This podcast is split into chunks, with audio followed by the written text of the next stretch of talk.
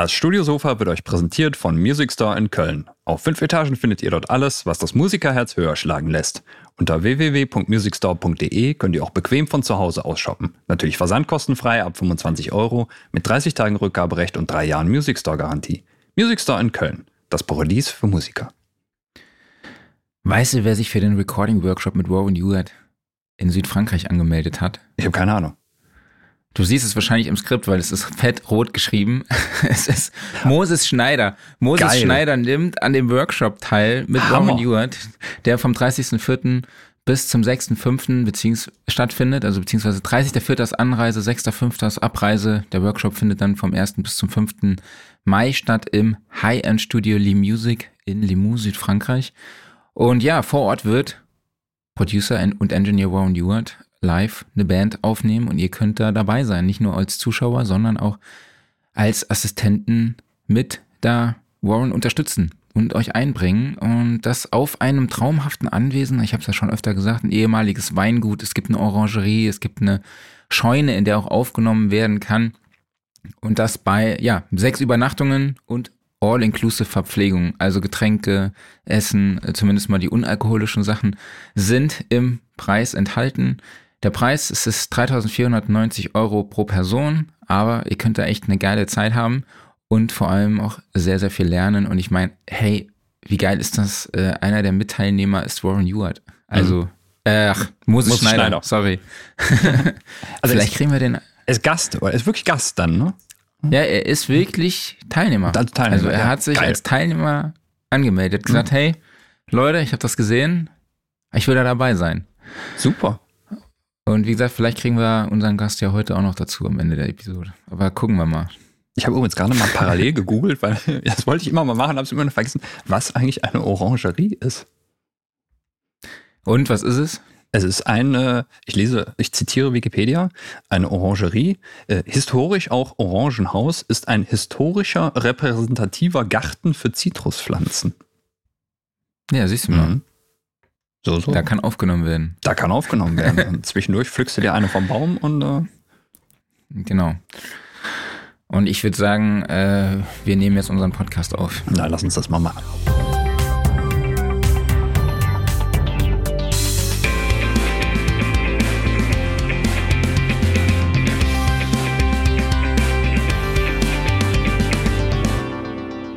Studiosofa, der Sound and Recording Podcast, Ausgabe 143. Hallo an alle da draußen, schön, dass ihr wieder dabei seid.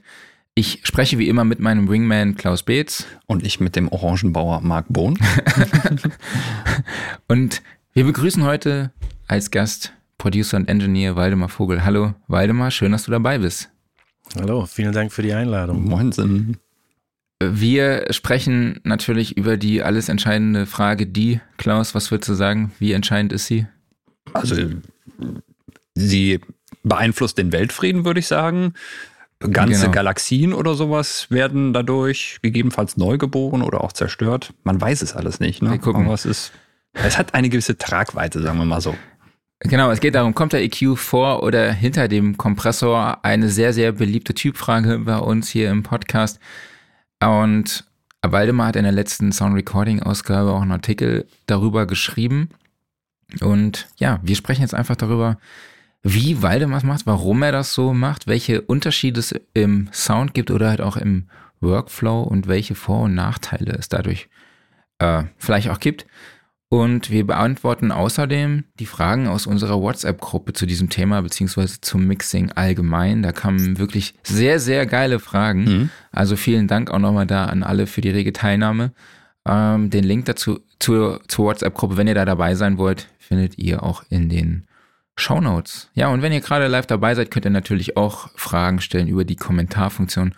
Oder schreibt doch mal, hey, was sind eure Erfahrungen im Einsatz äh, von EQ und Kompressor? Genau. Wie macht ihr es und warum? Erzähl doch mal.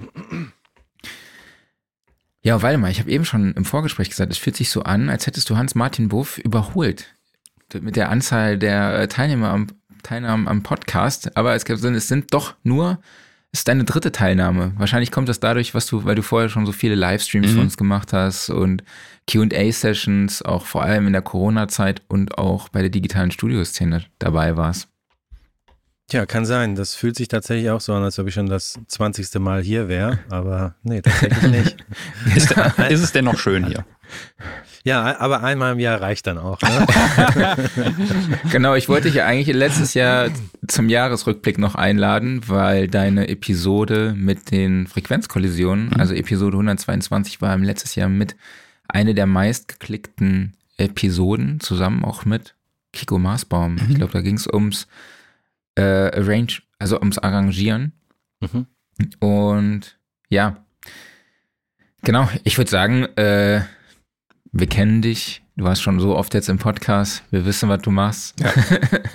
Wir wissen, was du, bist ein bisschen umgezogen. Das sieht bei dir im Hintergrund auf jeden Fall anders aus. Ja. Nee, ja, ich habe die Kamera, also ich habe den Laptop jetzt ein bisschen anders äh, aufgestellt. Hier ist ja immer Bewegung. Sieht aber auch sehr chaotisch aus. Äh, also wenn ich die Kamera drehen würde, so wie sonst, sieht eher nach Baustelle aus, weil ich viel unterwegs war. Ähm, auch vorgestern wieder live unterwegs aufgenommen und so weiter. Und ähm, ja, dann fliegen hier immer ganz viele Kabels und Preamps und äh, ja. Du weißt ja, wie, du weißt ja, wie das ist. Ja, ne? ich weiß, wie das ist. Meine vier Mikrofone wurden gerade abgeholt. Ich bin gerade noch ein bisschen sehr traurig. So, ich hoffe, ich bin auch sehr emotional. Aber ähm, vielleicht doch noch mal kurz die Frage an dich: ähm, Wie geht's dir? Gut, relativ gut. Ich ja? äh, war ein bisschen angeschlagen mit der Kältung und allem, aber auf dem Weg der Besserung, sagen wir es mal so. Sehr ja, gut. Das Jahr ist ja noch lang zum Glück. Oh ja. es kann nur besser werden, meinst du? Ja, aber bisher sehr gebraucht, sagen wir es mal so. okay. Ähm, ja, dann würde ich sagen, steigen wir direkt ins Thema ein. Ich bin sehr gespannt, wie lange wir darüber diskutieren. Wir denken mhm. schon wieder, es wird ein Sprint, aber mal sehen. Mal sehen. Ja, dann steigen wir ein. Wie machst du es? Kommt bei dir der EQ vor oder hinter dem Kompressor und seit wann machst du es so und gab es da vielleicht einen Mentoren oder von wem hast du das so gelernt? Warte mal, wir müssen ganz kurz ja. einhaken. Äh, der Ton ist gerade so ein bisschen krisselig bei dir geworden. Wahrscheinlich spinnt er, es hört sich wieder Bitcrush-mäßig an. Mhm. Willst du einfach mal versuchen, aufs interne Mikrofon von deinem MacBook zu sprengen? Vielleicht funktioniert das besser. Ja, sollen wir in der Zwischenzeit mal erzählen, wie, wie machst du es denn, Marc? EQ vor oder hinter dem Kompressor? Ich muss sagen, seitdem ich den Artikel von Waldemar gelesen habe, kommt tatsächlich der Kompressor bei mir zuerst. Also weil die Sachen, die ihr da aufgezeigt habt, mhm.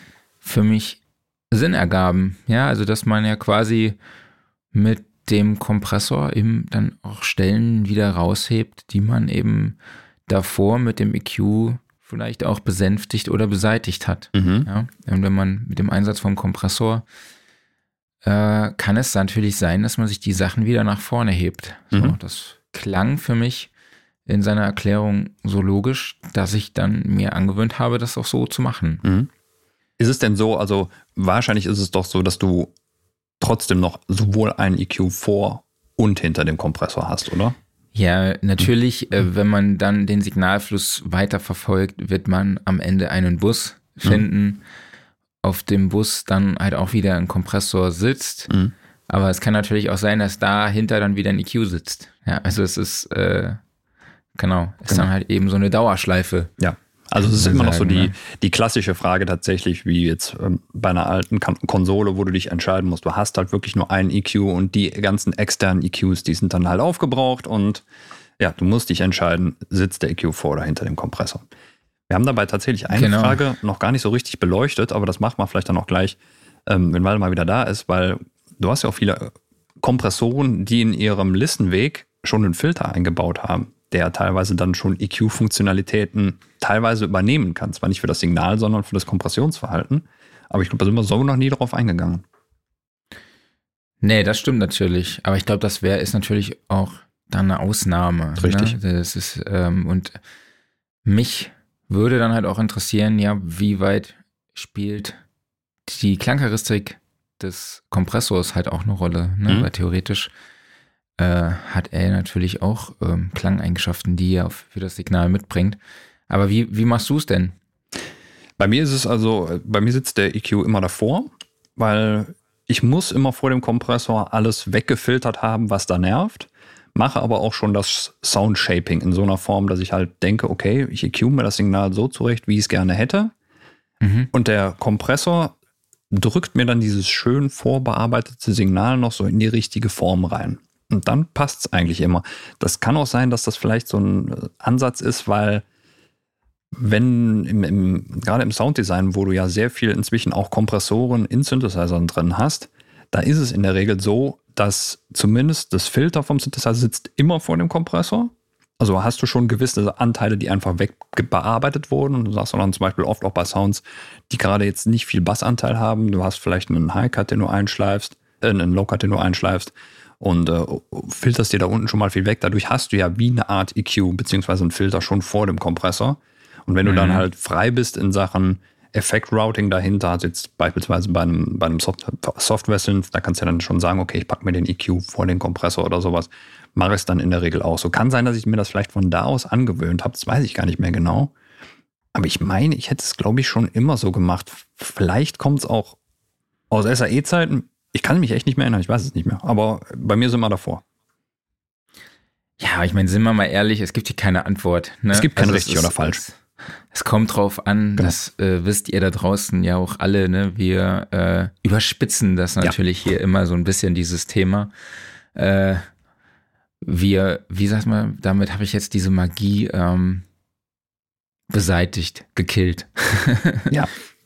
Ja, weil normalerweise mache ich natürlich dann auch erstmal äh, Klangkorrektur mit dem Fabfilter und legt dann danach irgendwie noch einen EQ drauf, nach, auf nach dem Kompressor. Ne? Mhm. Ich gucke da auch ganz ehrlich gar nicht mehr drauf. Also wenn jetzt irgendwie ein, äh, ein äh, Signal ist, wie beispielsweise eine Hi-Hat oder ein Tambourin, was ich irgendwie so effektiere, dass es am Ende unkenntlich ist, dann ist mir die Reihenfolge auch relativ egal. Ne? Mhm. Und dann haue ich auch gerne am Schluss mal noch so ein EQP1 oder halt eben so ein Harrison drauf. Genau der nochmal färbt. Oder ein Mark EQ4. So, da ist er wieder. Pass auf, jetzt machen wir es mal ohne Ladiocast. Bin ich trotzdem in der Mitte zu hören? Ja. Ja. Mhm. Wunderbar. Dann machen wir es nämlich, weil ich glaube, Ladiocast hängt es komplett auf. Mhm. Okay. Und wir brauchen es ja eigentlich auch nicht. Ne? Nee. Ich, mhm. ich spiele ja keine Beispiele ein. Genau. Nee, wenn es jetzt so läuft, dann ja. ist es doch erstmal cool. Ja, ho hoffen wir so. doch mal drauf, ne? dass ja. Apple ein äh, stabiles System gemacht Schön, hat. Schön, dass also, du dabei bist. bis, bisher, äh, für dieses Jahr lief es ganz gut. Mit mhm. Workshops und allem, äh, es hat eigentlich wunderbar funktioniert. Mal gucken. Ja, wir wissen, ja, hier StreamYard, unser Streaming-Tool, hat ab und zu leider diese Aussetzer, diese Artefakte, wo wir immer noch nicht wissen, wo es herkommt. Genau, aber jetzt, jetzt mal vielleicht zur Frage. So richtig. Äh, Wie machst du es und Genau. Wo hast ähm, du es her? Äh, also tatsächlich ähm, mache ich das immer abhängig von dem Signal, aber wenn man die Frage beantworten würde, das habe ich ja im Bericht schon gemacht, ähm, ich benutze Kompression immer zuerst. So. Grundsätzlich vom Ablauf benutze ich Kompression immer zuerst und überlege dann, ob der EQ mehr Sinn machen würde vor oder nach der Kompression. Ne? Kann man das nachvollziehen? Mhm. Weil ja. die, die Idee dahinter, und das ist auch keine Regel, sondern es sind, sind einfach Erfahrungswerte, die, ich, die sich irgendwann so eingestellt haben. Ähm, wir tendieren halt relativ schnell dazu, einen Equalizer zu benutzen, weil das uns quasi die schnellstmögliche und deutliche Klangveränderung gibt. Ne? Also beispielhaft, wenn ich zum Beispiel einen schlechten Gesang oder schlecht aufgenommenen Gesang oder einen Gesang habe, der zu boomy ist und nicht hell mhm. genug, dann ist meine Tendenz immer zuerst, okay, ich möchte, möchte eine IQ benutzen, um den Gesang heller zu machen und vielleicht untenrum aufzuräumen, mhm. weil das die natürliche äh, Tendenz ist. Also das ist das, was ich hören möchte, das ist das, was ich mir vorstelle im Kopf. Mhm. Das Problem ist nur, wenn ich dann anfange zu komprimieren, dann relativiert das mein EQing. Mhm. Das heißt, die Boominess wird wieder angezogen und das Helle, was ich drauf EQt habe, wird wieder reduziert. Und dann fange ich an, nochmal zu EQen. Da ich aber so ein bisschen psychologisch dann limitiert bin und mir denke, okay, der Gesang vorher war gut, jetzt ist er wieder schlecht, muss ich EQen, muss ich nicht EQen, wie viel muss ich EQen? Also ich kämpfe dann immer so innerlich so ein Stück weit damit, selber, mhm. das wieder zu EQen und zwar sinnvoll zu EQen. Und dann denke ich mir eine Viertelstunde später vielleicht, okay, die Vocals sind noch nicht komprimiert genug und dann mache ich noch einen Kompressor drauf und ihr versteht das Problem, also den mhm. Loop, den man dann hat. Und dann hat man plötzlich zehn Plugins drauf und geht die so durch und die machen alle irgendwie das Gleiche oder relativieren sich. Also man verfängt Mhm. sich in seinem eigenen, in dieser Bearbeitung.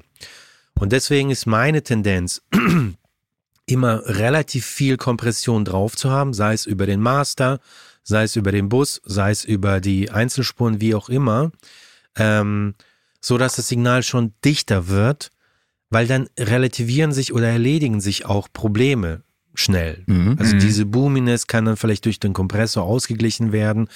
Äh, Das Signal wird schärfer durch, eine, durch Distortion oder irgendwas, was in dem Kompressor stattfindet. Und ich fange nicht an, so, äh, mit dem IQ da nochmal drauf zu hauen oder sowas, sondern ich habe das Signal klar und deutlich vor mir in, sage ich jetzt mal, 90 Prozent finalem Sound, Mhm. was die Dichte angeht und kann dann ganz klar einfach raus EQen und rein EQen, was ich brauche. Und der Vorteil ist, dass man dann nicht mehr 5 oder 6 oder 10 dB EQt, sondern 2 oder 3. Mhm. Das heißt, das Signal klingt relativ natürlich und ausgewogen, trotzdem bearbeitet und so, wie ich mir das vorstelle.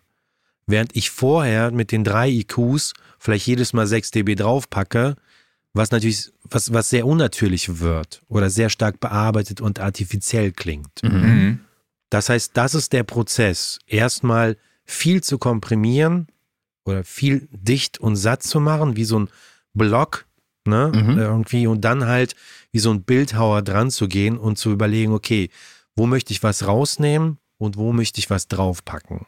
Also, ne, zum Beispiel möchte ich Höhen drauf haben, damit es schick und, und edel und offen klingt. Mhm. Oder möchte ich unten was draufpacken oder was rausnehmen? Also die Muckis, die Schultern, ne, dass das Signal stabil, stabil ist, so stelle ich mir das immer vor. Und das ist die Idee erstmal grundsätzlich, ob ich IQ oder Kompression zuerst benutze. Setzt du dann auch gewisse ähm, Kompressoren ein mit einer bestimmten Klangcharakteristik, dass du dann halt sagst, ähm, weil du jetzt auch schon gesagt hast, vielleicht kommt dir mit dem einen die Boominess nicht so durch und so, hast du dann Kompressoren, die du dann auch schon bei gewissen Problemen, sage ich mal, einsetzt? Ähm, ja, also es ist ja immer so, ich habe da äh, mal ein Zitat von Andrew Schöps gehört, der jetzt auch kein so schlechter Mischer ist, der irgendwann mal sagte, Mischen ist ja im Grunde so ein Abarbeiten von Problemen, Mhm. beziehungsweise ähm, Erkennen von Problemen und Abarbeiten von Lösungswegen. Und man tendiert immer dazu, den, das naheliegendste oder die, naheliegendste Lösung zu nehmen. Das heißt zum Beispiel, wenn ich Vocals komprimiere, tendiere ich natürlich als erstes zu einem 1176 Mhm.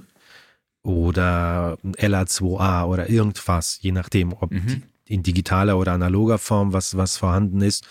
Ne? Das heißt, da, da gibt es schon Tendenzen. Ähm, genau. Und die haben natürlich auch eine Klangeigenschaft. Also ein 1176 zum Beispiel als VCA-Kompressor hat eine gewiss, gewiss, äh, einen gewissen Dreck, eine gewisse Distortion, ähm, die man auf Rap-Vocals, auf Rock-Vocals sehr gut benutzen kann, aber vielleicht nicht unbedingt auf ähm, Jazzgesang oder Mhm. sowas. Mhm. Also nicht unbedingt, je nach Modell und ne, Emulation und Plugin und so weiter und so fort. Ist ja heutzutage auch alles sehr offen und sehr, sehr viele verschiedene Varianten. Aber grundsätzlich die Tendenz. Oder DBX 160 Kompressor, der hat zum Beispiel einen gewissen Snap, Mhm. den er bei einer Kickdrum oder bei einer Snare Drum hinzufügt. Den kriegst du mit einem analogen Neve-Kompressor hin, aber nicht mit dem 1176er. Ne? Das heißt, wie bei ne, wie Marc, wie wenn du zu einer Gitarre greifst und sagst, ich möchte jetzt einen Les Paul Sound mit Marshall, mit keine Ahnung was, so greife ich zum Kompressor, ähm, um eine gewisse Ästhetik zu bekommen. Und wenn das nicht funktioniert, dann zum nächstbesten Lösungsweg. Wenn der nicht funktioniert, dann zum nächstbesten Mhm. quasi. Okay. Hast du dann noch ein paar Beispiele? Vielleicht auch für eine Rockgitarre oder so oder einen Bass? Also eine Rockgitarre würde ich nicht unbedingt komprimieren. Ähm, also es ist ja so ein bisschen, also was sehr gut Kompression verträgt, sind Vocals. Mhm. Meistens, wenn man denkt, boah, die Vocals sind aber ganz schön komprimiert, muss man meistens nochmal doppelt so viel komprimieren.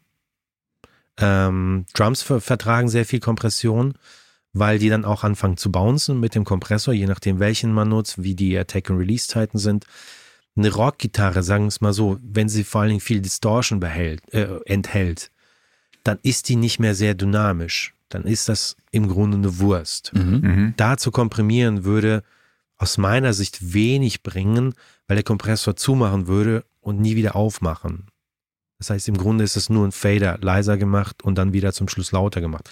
Aber es gibt nicht diesen Bounce oder diese Bewegung, die man bei Vocals oder bei, bei, bei, bei einem Bassgitarre oder bei, wenn es nicht zu verzerrt ist, oder bei Drums bekommen würde. Mhm. Ne? Ansonsten, ich würde sagen, LA2A geht überall drauf.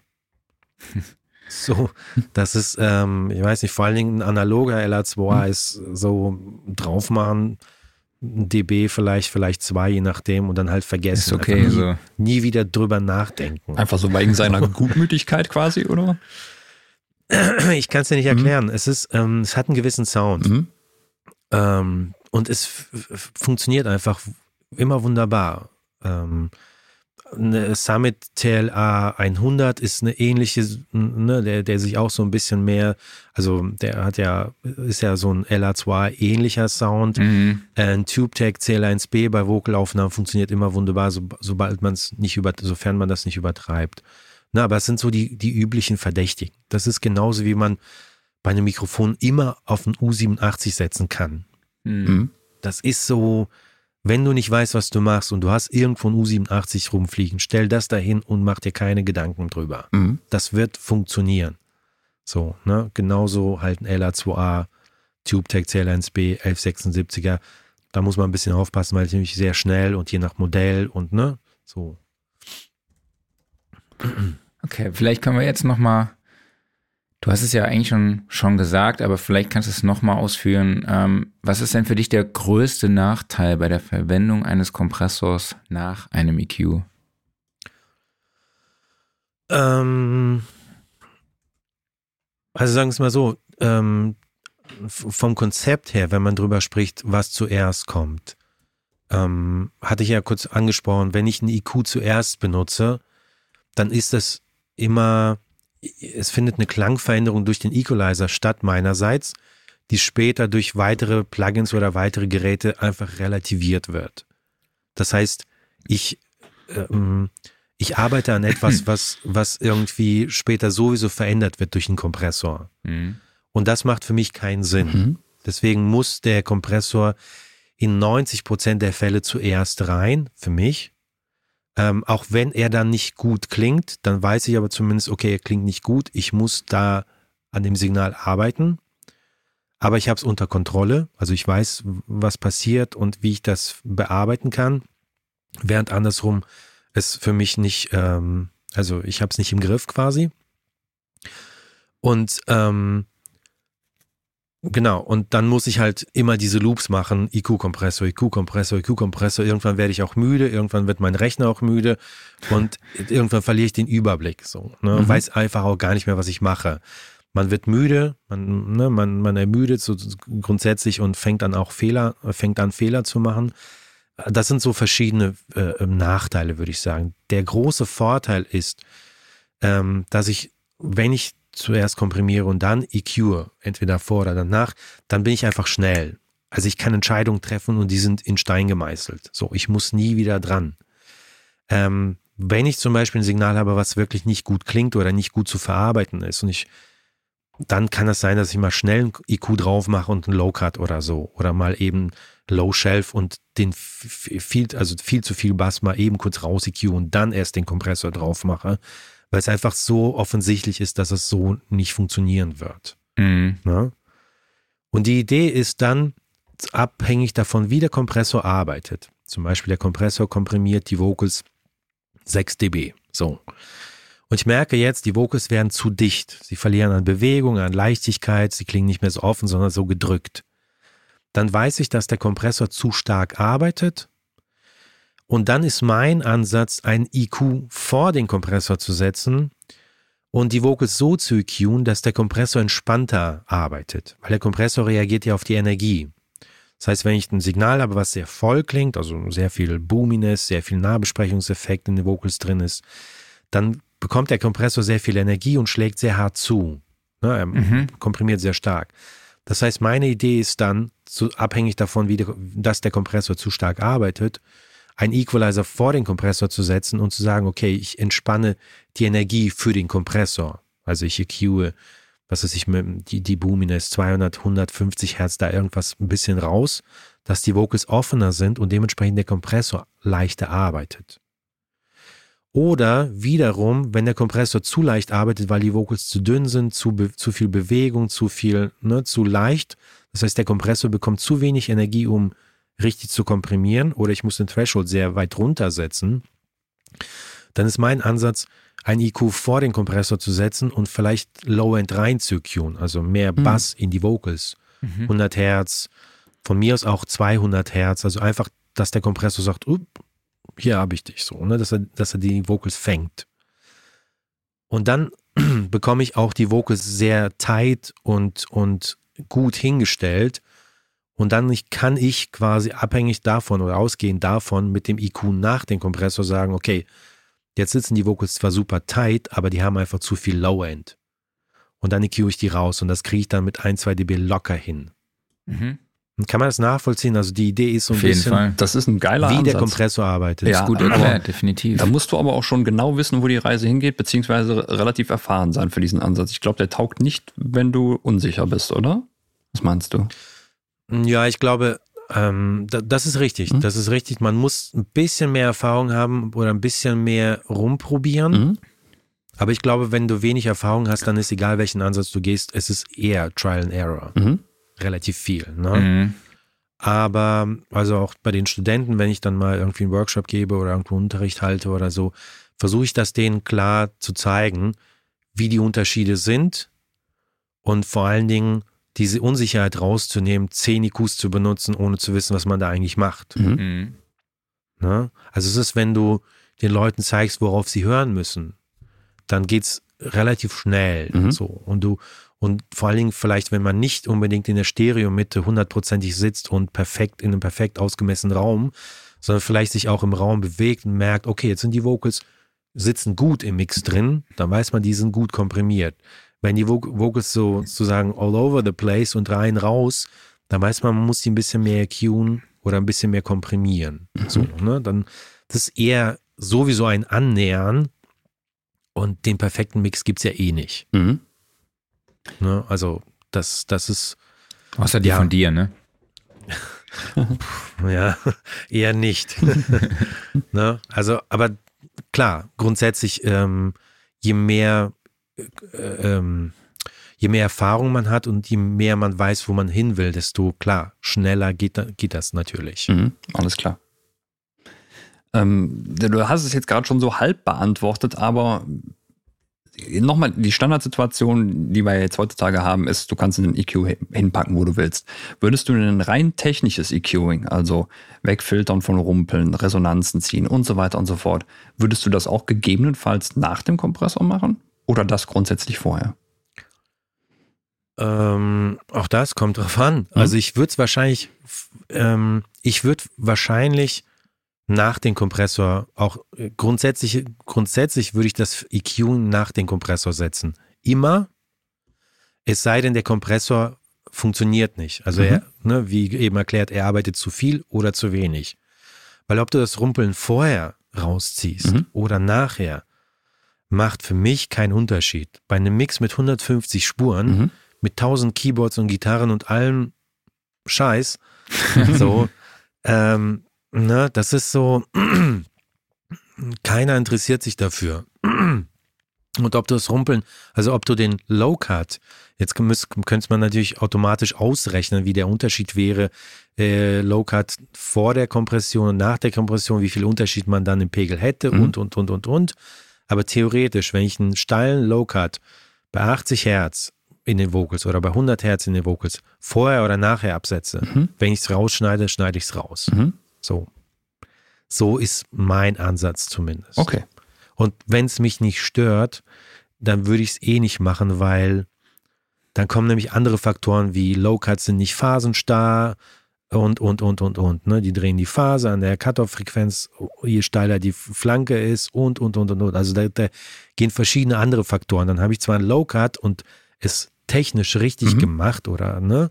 Aber ich habe mir andere Probleme reingeholt. So. Und deswegen Ähm, grundsätzlich ist die Idee, sagen wir es mal so, ich, hab, ich fange den Mix hier bei 0 an und möchte bei 100% rauskommen habe mathematisch von mir aus 10 Stunden, so dass man es gut rechnen kann, ne, in, in 100%. Ich möchte so schnell wie möglich auf 90% kommen Mhm. und ich möchte auch den Weg so linear oder so gerade wie möglich nehmen. Je mehr ich anfange abzuzweigen und zu sagen, oh ja, die Kickdrum, oh, da muss ich jetzt mal gucken und oh, da rumpelt was unten rum oder die Vocals, je mehr ich Zeit, also je, also je mehr ich mich mit so Kleinigkeiten aufhalte von vornherein, Mhm. desto mehr verbringe ich Zeit mit wenig Prozent vom Mix. Also ich verbringe vielleicht eine halbe Stunde Stimmt. mit zwei Prozent vom Mix, was mathematisch keinen Sinn macht. Mhm. Ich möchte eher eine halbe Stunde mit 70 Prozent vom Mix verbringen. Mhm. Und wenn es mich nachher noch stört, dann knall ich da ein Low-Cut drauf und gut ist. Mhm. Ne? Weil wie gesagt, ich habe 150 Spuren zu, zu, zu handeln. Mhm. So. Die auch nicht immer ideal produziert sind, also mit Keyboards und Frequenzkollision und, und, und, und harmonischen Problemen und tausend anderen Sachen. Ähm, und je, je schneller ich zu, zu, zu meinen 90, 70, 80 Prozent komme, desto fitter bin ich auch noch vom Gehör und, und aufmerksam und so weiter und so fort. Ne, äh, Dave Dave Pensado hat mal gesagt, kein Mensch hat vor, kein Mensch hat jemals mal eine Kickdrum gesigned. Also keine Plattenfirma hat mal eine Kickdrum gesigned. Wir machen auch keine Kickdrum-Platte, Mhm. sondern wir machen eine Bandplatte oder eine Künstlerplatte. Und was ich halt oft bei jungen Leuten sehe, ist, dass die erstmal Kickdrum auf Solo, direkt EQen, direkt gaten, direkt alles Mögliche machen. Solo raus nach einer halben Stunde und dann so, oh, klingt ja doch scheiße und wieder Solo rein und so. Und du verbringst eine Stunde mit der Kickdrum oder mit dem Kickdrum-Innensignal. Und ne, wenn wir jetzt zehn Stunden nehmen, mathematisch, um den Fix, äh, Mix zu finalisieren, dann habe ich ein Zehntel der Zeit mit zwei Prozent verbracht. Das sind gerade sehr So. wahre Worte, die du da sagst. Mhm, definitiv. Ne, das, das ist so ein bisschen die Idee. Ich, ich fühle mich da auch sehr ertappt, muss ich sagen. Ich Ja. auch. Ich auch. Mhm. Also ich, ne, ich, muss, ich muss da auch ähm, psychologisch immer oder immer so ein bisschen aufpassen, dass ich nicht anfange irgendwie und irgendwas und auch hier nochmal, sondern Mhm. ey, lass mal große Schritte machen. Lass mal zack, zack, zack und, und die Details können wir, ne, weil von 90 Prozent runterzufallen auf 40 ist so, also da muss ich schon viel falsch machen. Mhm. Mhm. So, wenn ich mich aber von vornherein verrenne, dann, dann wird es schwierig. Ne? Okay. Sah dein Workflow denn mal anders aus und gab es dann irgendwie so ein Aha-Erlebnis, was dich da zum Umdenken bewegt hat? Oder war das von Anfang an so für dich klar? Ähm, nee, das war natürlich nicht von Anfang an klar. Das hat ewig gedauert. Ähm, ich glaube, ich weiß jetzt nicht, du hast ja auch gefragt, von wem ich das mal hatte. Es kann sein, dass, das, ähm, dass ich das von niemandem konkret hatte, sondern dass das immer so hier eine kleine Information, da eine kleine Fo- Information, dann wurde das Bild immer klarer und klarer, Ja. wie es gehen müsste. Und das ist ja auch nur mein Ansatz. Es es ist ja nicht so, dass es der richtige Ansatz ist. Ähm, ich denke, von Kiko habe ich ein bisschen was gelernt, von, von Wolfgang, von, von anderen Mischern, von anderen Produzenten. Ähm, und dann hat sich das so Stück für Stück ergeben und dann halt durch Ausprobieren. Ne? Also wenn du merkst, zum Schluss der Mix, ich meine, Marc, wir haben ja auch schon mal zusammen an einem Mix gesessen und dann, Mhm. wenn du siehst, da sind halt 20 Plugins drin so und du gehst die durch und denkst, pff, eigentlich kannst du Passiert nicht so viel. 19 davon ausmachen, so, ähm, dann macht man sich halt beim z- 20. Mix Gedanken und denkt sich, hm, weiß ich nicht, ist das, meinst du, das ist der richtige Weg? Also man stellt das alles in Frage. Mhm. Absolut. Ne? Vor allen Dingen die Tendenz ist dann ganz oft, dass es immer noch nicht gut klingt, nach zwei Tagen, drei Tagen mit irgendwie hunderten von EQs und Kompressoren. Und man geht dann zu den Lead Vocals, macht alles aus und die klingen eigentlich fast schon besser. Mhm. So, ne? Und dann, also, ne, das, das ist so ein bisschen, ich, ich möchte eher rückwärts mischen. Also ich möchte den Mix laut kriegen, fett kriegen, satt kriegen und dann zu sagen, okay, jetzt sehe ich ganz klar, wo, wo zu viel Bass und zu wenig und was auch immer ist. Und jetzt EQ ich und zwar genau einmal. Mhm. Mhm. So. Das ist der, das ist zumindest die, die Idee. Alles klar. Vielleicht kannst du noch mal ganz kurz zusammenfassen, was für dich so die ganz klaren Nachteile sind, wenn du den EQ vor den Kompressor packst. Also wie gesagt, das, das, das hatte ich jetzt schon äh, gesagt, im Grunde, dass man sich ganz schnell verrennt. Ja. Dass man ganz schnell verrennt und dass man einfach nicht zielorientiert arbeitet, sondern im Grunde nur punktuell. Mhm. Ne, dass man, dass man im, Mikro, im Mikrokosmos quasi ist, dass man unter der unter Mikroskop, unter der Lupe zu sehr arbeitet und nicht, nicht so ähm, dieses breite Bild vor Augen hat. Mhm. Ne, so ein bisschen wie, wie so ein Ölgemälde. Man ist zu sehr fokussiert auf bestimmte Striche des Öls oder Mhm. so und sieht das ganze Bild gar nicht mit drei Meter Entfernung. Mhm. So. Und man wird einfach nicht fertig. Das ist, das ist ein Riesenproblem. Mhm. Kann es denn auch sein, dass einfach durch die Kompression für dich dann nachher gewisse Probleme leichter zu identifizierbar, also zu identifizieren sind und das EQing dann einfach einfacher ist? Natürlich, Hm? natürlich. Also du hast ja dann einfach, also du hörst dann ja, wie die Vocals, also wenn ich zum Beispiel hingehe und sage, ich benutze kein EQ und ich arbeite erstmal nur mit Kompressoren. Mhm. Auf dem Master, auf, auf den Subgruppen, wie auch immer. Mhm. Ne? Ich nehme mir fünf Minuten Zeit für so einen einfachen Bandmix. Dann merke ich schon sofort nach fünf Minuten, okay, wie funktionieren die Vocals? Mhm. Wie sitzen die? Sind die zu hell, zu, zu dunkel? Weil meine Tendenz ist, wenn ich die Vocals solo höre, oh, da muss Höhen drauf. Mhm. Jeder macht Höhen auf Vocals drauf. Also mache ich das auch. Die Frage ist nur, wie viel? Ne? Also wie viel muss da drauf? Mhm. Und wenn das alles sitzt und ineinander greift, dann merke ich, oh ja, ich mache einfach einen Hallshelf mit 2 dB und fertig. Mhm. Und nicht, ich muss einmal bei 10 Kilohertz, einmal bei 12 für die Luft und einmal für 16 für den Schimmer und einmal bei 8 für den Biss und einmal bei 5. Nee, einfach ein High-Shelf bei 2 Kilohertz, 2 dB drauf. Dankeschön, auf Wiedersehen. Mhm. So. Ne? Also, das ist so hoffentlich, ja. Ja. Ja. Ist das, ist die Bearbeitung dann, oder beziehungsweise die Änderungen am EQ, haben die einen intensive, intensivere Auswirkungen, als wenn du es andersrum machst? Mm, ja, eben nicht. Das Lustige ist, aus meiner Sicht ähm, hat, also ne, nehmen wir mal an, ganz stupide, ich EQ ein Signal, äh, ich komprimiere, bleiben wir bei den Vocals, ich komprimiere die Vocals gut, gut Mhm, hart. Mhm. Mit Okay. einem oder zwei Kompressoren. Aber die sitzen schon ziemlich satt da irgendwie drin im Mix. Und ähm, wenn ich sie dann an, anfange zu EQen, dann habe ich meistens 1, 2, 3 dB, 1,5 dB Schritte. Mhm. Das heißt, die Bearbeitung ist sogar nicht so intensiv, Okay. sondern die Auswirkung ist äh, vielfach. Während wenn die Vocals so, so dynamisch sind, ich anfange mit 5, 6, 7 dB Schritten und dann nochmal irgendwann eine IQ draufpacken muss, weil mein Kompressor und mein Masterbus-Bearbeitung und und und alles nochmal verändert. Das heißt, ich habe dann plötzlich 14 dB drauf. Mhm. Also übertrieben gesagt, Ja, ne, ja. wenn man zweimal sieben draufpackt. Ähm, selbst wenn ich nur 10 hätte, das hört man schon, dass da stark bearbeitet wurde. Während vor, während quasi mit dem Ansatz Kompressor, Kompressor und dann EQing, ich ein, zwei, es ist eher so eine Ton-Shaping, wie, wie wenn du mal am Gitarrenamp zum Tonregler greifst, Mhm. ne? Oder an, an der Gitarre den, den Pickup umschaltest. Es ist die gleiche Gitarre, aber es klingt ganz anders. Mhm. Während mit, mit, mit einem IQ das viel, viel, ne, also also ich würde es eher als Ton, Ton äh, äh, nennen. Mhm. Wenn der Kompressor, den du benutzt, einen Filter in seinem Listenweg hat, benutzt du den? Mhm. Auch da, es kommt drauf an. Mhm. Ähm, also zum Beispiel, es wäre ja im Grunde das, das, was ich, also wenn der Kompressor einen Filter hat, sagen wir einen Low-Cut Mhm. in seinem Listenweg, im Si- Sidechain-Weg, Mhm. und ich merke dann, der Kompressor arbeitet zu stark, dann könnte ich ja in den Low-Cut hingehen und sagen, ne, ich setze den Low-Cut irgendwie bei 80, 100 oder noch höher, Genau. Sodass der Kompressor weniger Energie bekommt und offener komprimiert, also nicht so stark.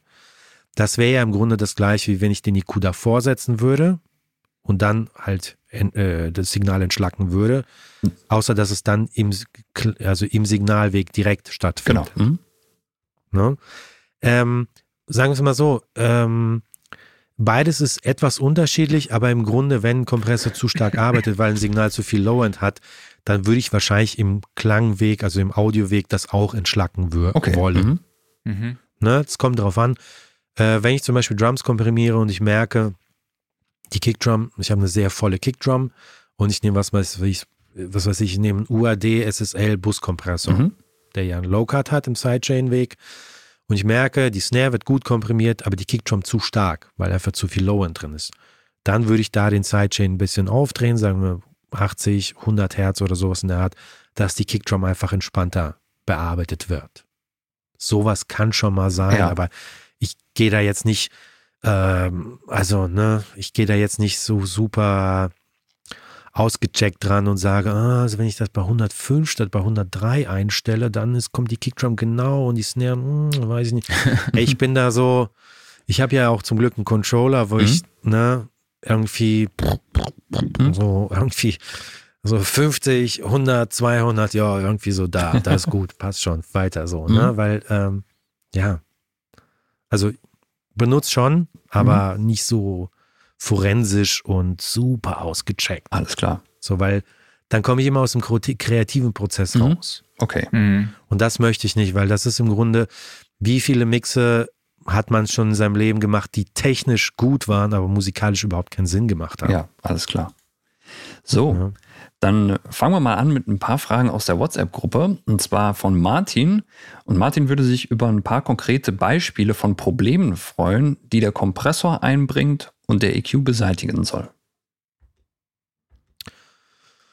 Äh, ja, zum Beispiel bei Vocals, ne, das hatten wir ja gerade, das ist mhm. ein gängiges Beispiel. Also wenn ich die Vocals komprimiere, je nachdem, ob die, also das Problem wäre zum Beispiel, dass die Boominess durchkommt und die Vocals nicht mehr bouncen und dynamisch sind, sondern eher so platt werden, weil dieses Low-End da immer so drin sitzt. Mhm. Und da würde ein IQ natürlich helfen, indem ich den IQ vor den Kompressor setze und sagen wir einfach unten so einen kleinen Dip rein EQ. Dadurch würden die Vocals ein bisschen offener und dynamischer klingen und der Kompressor würde mehr bounce. Mhm. Also ich mache ja hier gerade so mit meiner Hand mhm. die, die Kompressornadel. ne? Also macht nicht so mhm. und so, sondern er bewegt sich mhm. etwas ne? und bounce mit dem Kopf so ein bisschen mit. Ne? Das wäre also eine Lösung, die, die helfen würde. Das heißt, durch den Kompressor habe ich das Problem, dass diese ganze Muddiness unten mit hochgezogen wird und ich EQ die vorher raus aber die Mardiness wird eh hochgezogen. Durch den Kompressor auf den Vocals, durch den Kompressor auf den Vocal Bus, durch den Kompressor auf den Master Bus oder durch den Limiter. Irgendwo werden sie hochgezogen. So. Ne? Okay. Ähm, hast du, oder gibt es dennoch Vorteile bei der anderen Variante? Ähm, ich sehe keine. Okay. Also ich, ich, ne, ich würde auch sagen, es gibt da kein richtig oder falsch. Nee, klar. Sondern es ist einfach mein Ansatz, der für mich schnell funktioniert. Also ich mhm. kann schnell Entscheidungen treffen. Ähm, und ich sehe keinen Vorteil darin, den IQ vorher reinzusetzen und mich da ewig mit zu, zu, zu beschäftigen, um dann durch den Kompressor das alles relativieren zu lassen. Okay. Mhm. So, das ähm, wenn man ein, wenn man nicht genau weiß, wie man hören und worauf man hören muss und nicht so zielstrebig ist, weil man einfach wenig Erfahrung hat, dann ist es sicherlich der bessere Weg, weil man einfach schnell Veränderungen hört, aber es führt einem nicht zu, zum Ziel. Aus meiner Sicht mhm. zumindest. Alles klar. Okay, cool. Dann können wir jetzt auch zu den WhatsApp-Fragen gehen. Also es geht jetzt nicht mehr so sehr darum, kommt der EQ vor oder nach dem Kompressor, aber es geht sehr viel um EQing und Kompression. Genau. Mhm. Unter anderem mit einer Frage von Jörg. Und Jörg fragt, wir haben alle endlos viele Kompressoren und EQs. Gibt es eine Strategie rauszufinden, welcher für welche Aufgabe am besten geeignet ist? Also gibt es einen Allrounder, den man immer wieder nutzen kann? Gibt es bestimmte Plugins nur für bestimmte Aufgaben? Was ist deine Strategie, das rauszufinden? So abgesehen vielleicht von so ein paar Standards, die man immer mal gehört hat. LA2, ja, hast ja schon gesagt, ne? Zum Beispiel. Ja, LA2 all over the place, mhm. überall. Ähm, mein Ansatz oder meine Idee für die Zuhörer oder Zuschauer wäre eigentlich, vor allen Dingen für die, die wenig Erfahrung haben, ähm, zu reduzieren. Also nicht zu sagen, okay, wir haben ja jede Menge Möglichkeiten und dann zu sagen, welche davon ist für welchen Task sozusagen, für welche Aufgabe geeignet, und ich gehe geh da jetzt noch nicht mal rein mit welcher 1176er von welchem Hersteller, sondern Ne, zu sagen, 1176er ist gut für die Vocals oder für den Bass und LA2 ist für das. Ich würde das anders machen. Ich würde vor allen Dingen für die Leute, die wenig Erfahrung äh, und den Leuten vorschlagen, beschränkt euch auf einen Kompressor für eine Woche. Mhm. Maximal zwei. Ähm, weil das ist so wie, wie eine Gitarre. Wenn der Marc hat da jetzt ein paar Gitarren im Hintergrund stehen, sehe ich gerade, ne? Ähm, wenn du zehn Gitarren hast und du hast die auch alle zur Verfügung, da wirst du nie rausfinden, wie du besonders gut mit einer umgehen kannst. Du wirst alle irgendwie halbwegs beherrschen, aber du wirst dich nie an eine so richtig geil gewöhnen, ans Gefühl, an die Seitenlage, an alles, an den Tonabnehmer, an den Klang. Und das gleiche ist bei Kompressoren oder bei EQs, bei Plugins generell. Wenn du zum Beispiel, wenn Marc jetzt zum Beispiel sich eine Woche auf ein LA2A beschränken würde, okay, der ist sehr unflexibel, aber, ne, mhm. oder, oder sagen wir mal, was weiß ich, den Fabfilter-Kompressor. Mhm.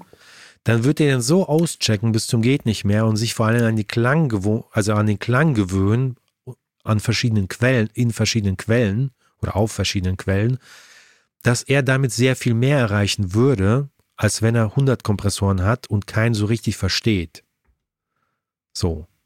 So ist mein Ansatz. Mhm. Das ist ein sehr guter Punkt. Verstehe ich. Wobei ich dann doch irgendwann auch versucht habe, den LA2R weniger einzusetzen und mir auch die anderen EQs mal angeschaut habe.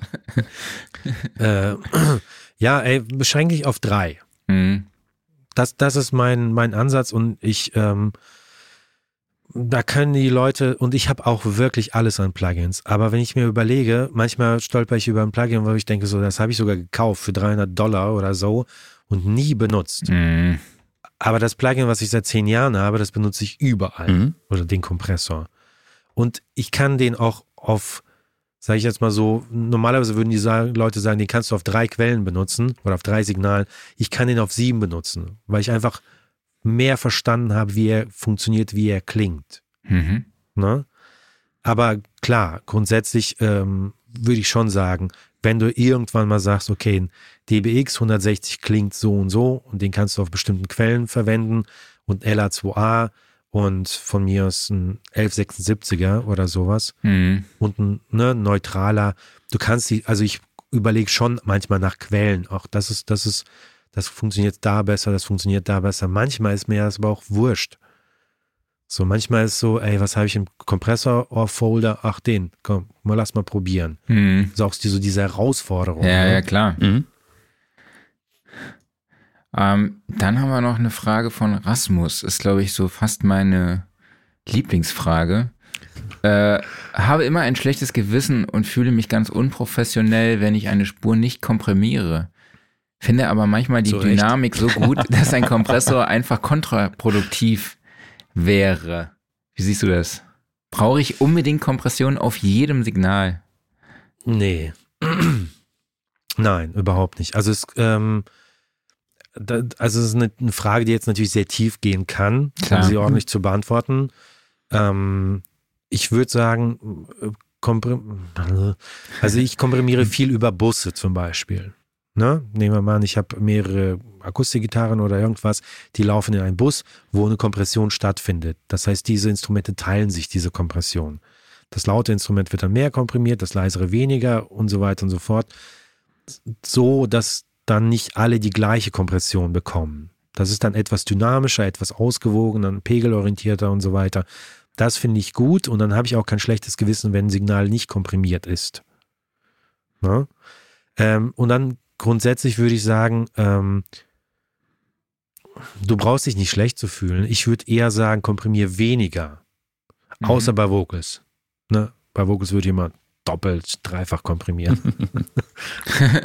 also, ja, was heißt schlecht fühlen? Wenn sie, ne, man muss das im Mix betrachten, im Kontext. Und wie gesagt, es gibt Signale, die sind halt undynamisch. Da macht Komprimieren einfach keinen Sinn. Mhm. Also ne, ein Sinus, also irgendwie ein Bass oder irgendein Synthi, der einfach nur Sinustöne spielt, Mhm. der gar keine Dynamik hätte, äh, also ne, glatte Sinustöne, was soll ich denn komprimieren? Der macht einmal zu und dann irgendwie, wenn das Signal vorbei ist, wieder auf. Also es gibt kein, keine Bewegung, kein, kein, ne, es, es gibt, passiert nichts. Mhm. Dann, dann macht es auch keinen Sinn zu komprimieren.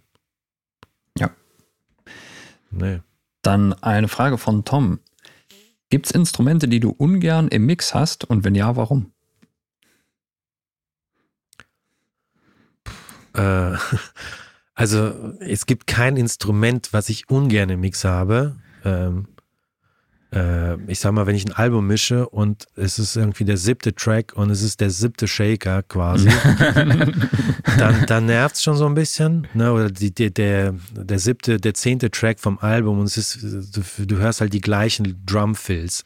So, dann wird es nervig, wo du denkst, boah, Leute, ey, ne, da kann man, hätte man aber auch ein bisschen mehr, hätte man ein bisschen innovativer sein können. Ähm, das nervt mich. Und was mich halt extrem nervt, ist, wenn du 150 Spuren hast und du denkst dir, oh, 50 davon könnte ich rausschmeißen. Mhm. Noch ein Synthi, der eine Gitarre doppelt und dann sind wir wieder bei Frequenzkollision. Ne? Mhm. Vor allen Dingen auch harmonisch macht das keinen Sinn. Ne? Oder wenn du so so Omnisphere Presets benutzt, die dann tausend Effekte haben und von s- s- 40 Hertz bis irgendwie gefühlt 18 Kilohertz durchgehen. Mhm. So, die du, und davon hast du sieben, die sieben Melodien spielen und so. Also sowas, das, das nervt mich eher, aber ähm, keine, nee, kein Instrument konkret. Okay, ähm, dann haben wir noch eine Frage von Heiko. Äh, wie viel Kreativität erlaubt Mixing heute noch und ist die fast unendliche Fülle an Möglichkeiten und Tools dafür eine hinder, äh, ne, eher hinderlich oder dienlich? Äh, ich würde sagen, definitiv hinderlich. Ähm, ich, ich finde, ähm, also es, es bremst die Kreativität sehr. Vor allen Dingen, ich will jetzt gar nicht so diese Hersteller bashen, die irgendwie äh, automatische Plugins äh, ähm, herstellen oder ne, bewerben Mhm. mit, aber vor allen Dingen das bremst es natürlich. Hm, Ne, also was, was nützt mir ein Plugin, was alles automatisch macht? Das ist so ein Thermomix, aber dann brauche ich mich auch nicht Koch zu nennen. Also, Mhm. ne, das ist so ein bisschen, ähm, ich finde, die viele Technik ähm, oder ein paar Sachen erlauben es natürlich sehr kreativ auch zu sein. Also wenn, wenn ich mir überlege, was ich mit Ableton heutzutage anstellen kann, hm, ähm, dafür, das früher mit Bandmaschinen und so, mit, mit, ne, das, mit zwei Spuren oder sowas, das kannst du natürlich alles nicht vergleichen. Aber ich denke, wir sind sehr technikorientiert beim Mixen. Wir haben jede Menge Analyzer, jede Menge Equipment, was uns sagt, wie wir es machen müssen. Ähm, und das ist einfach, denke ich, ein Problem, weil die Musik verloren geht. Also die, ähm, der Vibe, der, die, die, weil wir auch nicht mehr mutig werden. Ne, weil alle Mixe klingen ähnlich, weil alle die, die gleichen Plugins benutzen ja. und all- alle die gleichen YouTube-Videos geguckt haben, wie man was macht. Ähm, und da hatte Marc, ja, hatten wir vorab kurz drüber gesprochen, ähm, da hast du, glaube ich, eine Frage, inwiefern das, oder wie kann man die Wege verlassen? Hm. Ne, die, die, die, die, Die kommt gleich Wie- noch, genau. okay, alles klar. Also ich denke, die Technik hindert sehr viel. Mhm. Und wenn ich anfange, selbst wenn ich dann Mix-Analog-Equipment benutze, was dann nur drei Knöpfe hat, dann macht, bringt es mir so viel. Ähm, und ich fange an, kreativ, damit, also mit dieser Limitierung kreativ umzugehen. Während ich in Pro Tools oder in Logic mit allen Möglichkeiten anfange, sehr technisch zu arbeiten. Alles klar. Ich glaube, das ist schon Mhm. sehr limitiert. Okay. Dann haben wir noch eine Frage von Marco. Kann ein guter Mixing-Engineer alle Genres bedienen oder kann man wirklich gut sein, wenn man sich stark spezialisiert? Ähm, ich denke tatsächlich, also ich bin ja jetzt auch jemand, der in sehr vielen verschiedenen Genres unterwegs ist, auch nicht nur als Mixer, sondern auch Aufnehmer und ne, wir haben ja wirklich sehr viel verschiedene Jobs. Und ich denke, ähm, du kannst nicht exzellent sein, wenn du dich nicht spezialisierst. Du kannst sehr gut sein. Ich denke, wenn du Metal mischst, äh, bereichert das dein, dein ähm, Horizont auch im Bereich von Jazz, aber du wirst halt nie so stark eintauchen in, in bestimmtes äh, Genre oder spezifisch in einen bestimmten Bereich. Ich glaube, das, das ist, ist es limitiert. Das ist so wie wenn du zehn Instrumente spielst, dann wirst du nie so gut sein. Also du lernst natürlich, wenn du Klavier spielst und Gitarre, dann lernst du fürs Gitarre spielen oder fürs Bass, für den Bass oder für die Drums, lernst du was auch vom Klavier. Es bereichert dich. Hm. Aber ich denke, wenn du nur Drums spielen würdest, wärst du viel, viel weiter über einen bestimmten Punkt hinaus zumindest. Mhm. Dann haben wir noch eine Frage von Jens, das ist die, die du auch gerade schon angesprochen hast. Wir hören hier häufiger, dass man anders als die anderen klingen soll, um so interessant zu werden. Wie gehst du beim Mix vor, um die ausgetretenen Pfade mal zu verlassen, um anders zu sein? Oder geht es bei dir eher darum, eben doch so zu klingen, wie eine bestimmte Erwartung es vorgibt? Ähm, also es gibt natürlich eine gewisse Erwartungshaltung, vor allem wenn die Leute Geld ausgeben, ne? Und äh, ähm, oder dann hast du auch mal Zeitdruck und solche Faktoren. Ähm, ich denke aber, dass ich innerhalb dieses Bereichs trotzdem eine gewisse Kreativität habe, weil es gibt keinen, also eine Erwartungshaltung wird, ähm, kann ja nicht zu 1000 Prozent, also die Leute wissen ja nicht, wie eine Kickdrum klingen muss bei dem Mix, mhm. sondern ich kann es ja selber entscheiden. Eher voller oder punchiger. Es muss halt musikalisch Sinn machen. Was ich konkret mache, ist, ähm, ich versuche, mich ab und zu mal durch meine Plugin-Folder zu suchen und, und einfach Plugins, sage ich jetzt mal, für die Woche möchte ich ein Plugin mehr benutzen. Also ich habe wirklich, ne, ich mache mir einfach nur Notizen und sage, okay, für die nächsten vier Tage möchte ich das Plugin einfach ausgiebiger benutzen weil ich es vielleicht nicht verstehe, noch nie benutzt habe und einfach denke, mal gucken, was passiert. Und dann auf, ah, cool, komme, während ich vorher, oh, standardmäßig passt schon, wäre, ne? Mhm. Also das heißt einfach wirklich auch, oh, das Plugin kenne ich ja gar nicht, krass, so, ne? Äh, mal gucken, was passiert mäßig. Das ist ein Punkt. Ähm, und wenn ich halt zum Beispiel, weiß ich jetzt nicht, wenn ich bei meiner Mama bin für ein paar Tage oder so, dann habe ich meinen Laptop mit, aber nicht meinen ganzen UAD-Kram. Und dann kann ich auch nicht so große Sessions fahren. Und dann mache ich eher kleinere Sessions und limitiere mich auf bestimmte Plugins. Mhm. Mhm. also die, die ich habe dann nur die Kopfhörer dabei und keine Lautsprecher. Also ich bin quasi automatisch limitiert und sitze dann am Wochenende, wenn, was weiß ich, wenn ich dann ein paar Stündchen Zeit habe, mache ich dann den Laptop auf und fahre dann Mix hoch und fange dann komplett anders an, weil, weil ich technisch einfach nicht diesen, meine Mix-Session aufmachen kann. Und das ist auch okay dann so, das ist dann gewollt. Okay. Ja, ich will jetzt auch unterwegs ein bisschen mit UAD arbeiten. Ja, ey, UAD bin ich ein Riesenfan von. Also ich kann die nur, ich feiere die total ab, muss ich wirklich sagen. Ähm, aber manchmal habe ich halt keinen Bock, die Hardware mitzuschleppen. Ja. einfach nur mein Laptop dabei mhm. und ein iLock oder so. Und diese Limitierungen, die machen es dann mhm. auch. Ne? Also das ist auch, wenn ich unterwegs bin zum Aufnehmen, ich habe bestimmte Mikrofone einfach nicht dabei oder bestimmte Preamps oder bestimmte Geräte, weil ich keinen Bock hatte, das zu schleppen oder Röhrenequipment im Auto zu transportieren oder, oder, oder. Du fängst dann einfach anders an zu arbeiten, weil du willst auf ein Ergebnis, auf einen Sound hinaus. Denkst du, mal gucken, kriege ich auch anders hin. Und kriegst du ja auch hin. Ja, klar. Ja, das ist dann so die Idee. Mhm. Okay. Ähm, ich habe noch eine Frage, eine Frage, an euch. Ja, ich okay. habe noch eine Frage an euch beide. Und zwar, okay. wir haben immer so diese Standardfrage nach dem Lieblingsplugin oder sowas. Ne?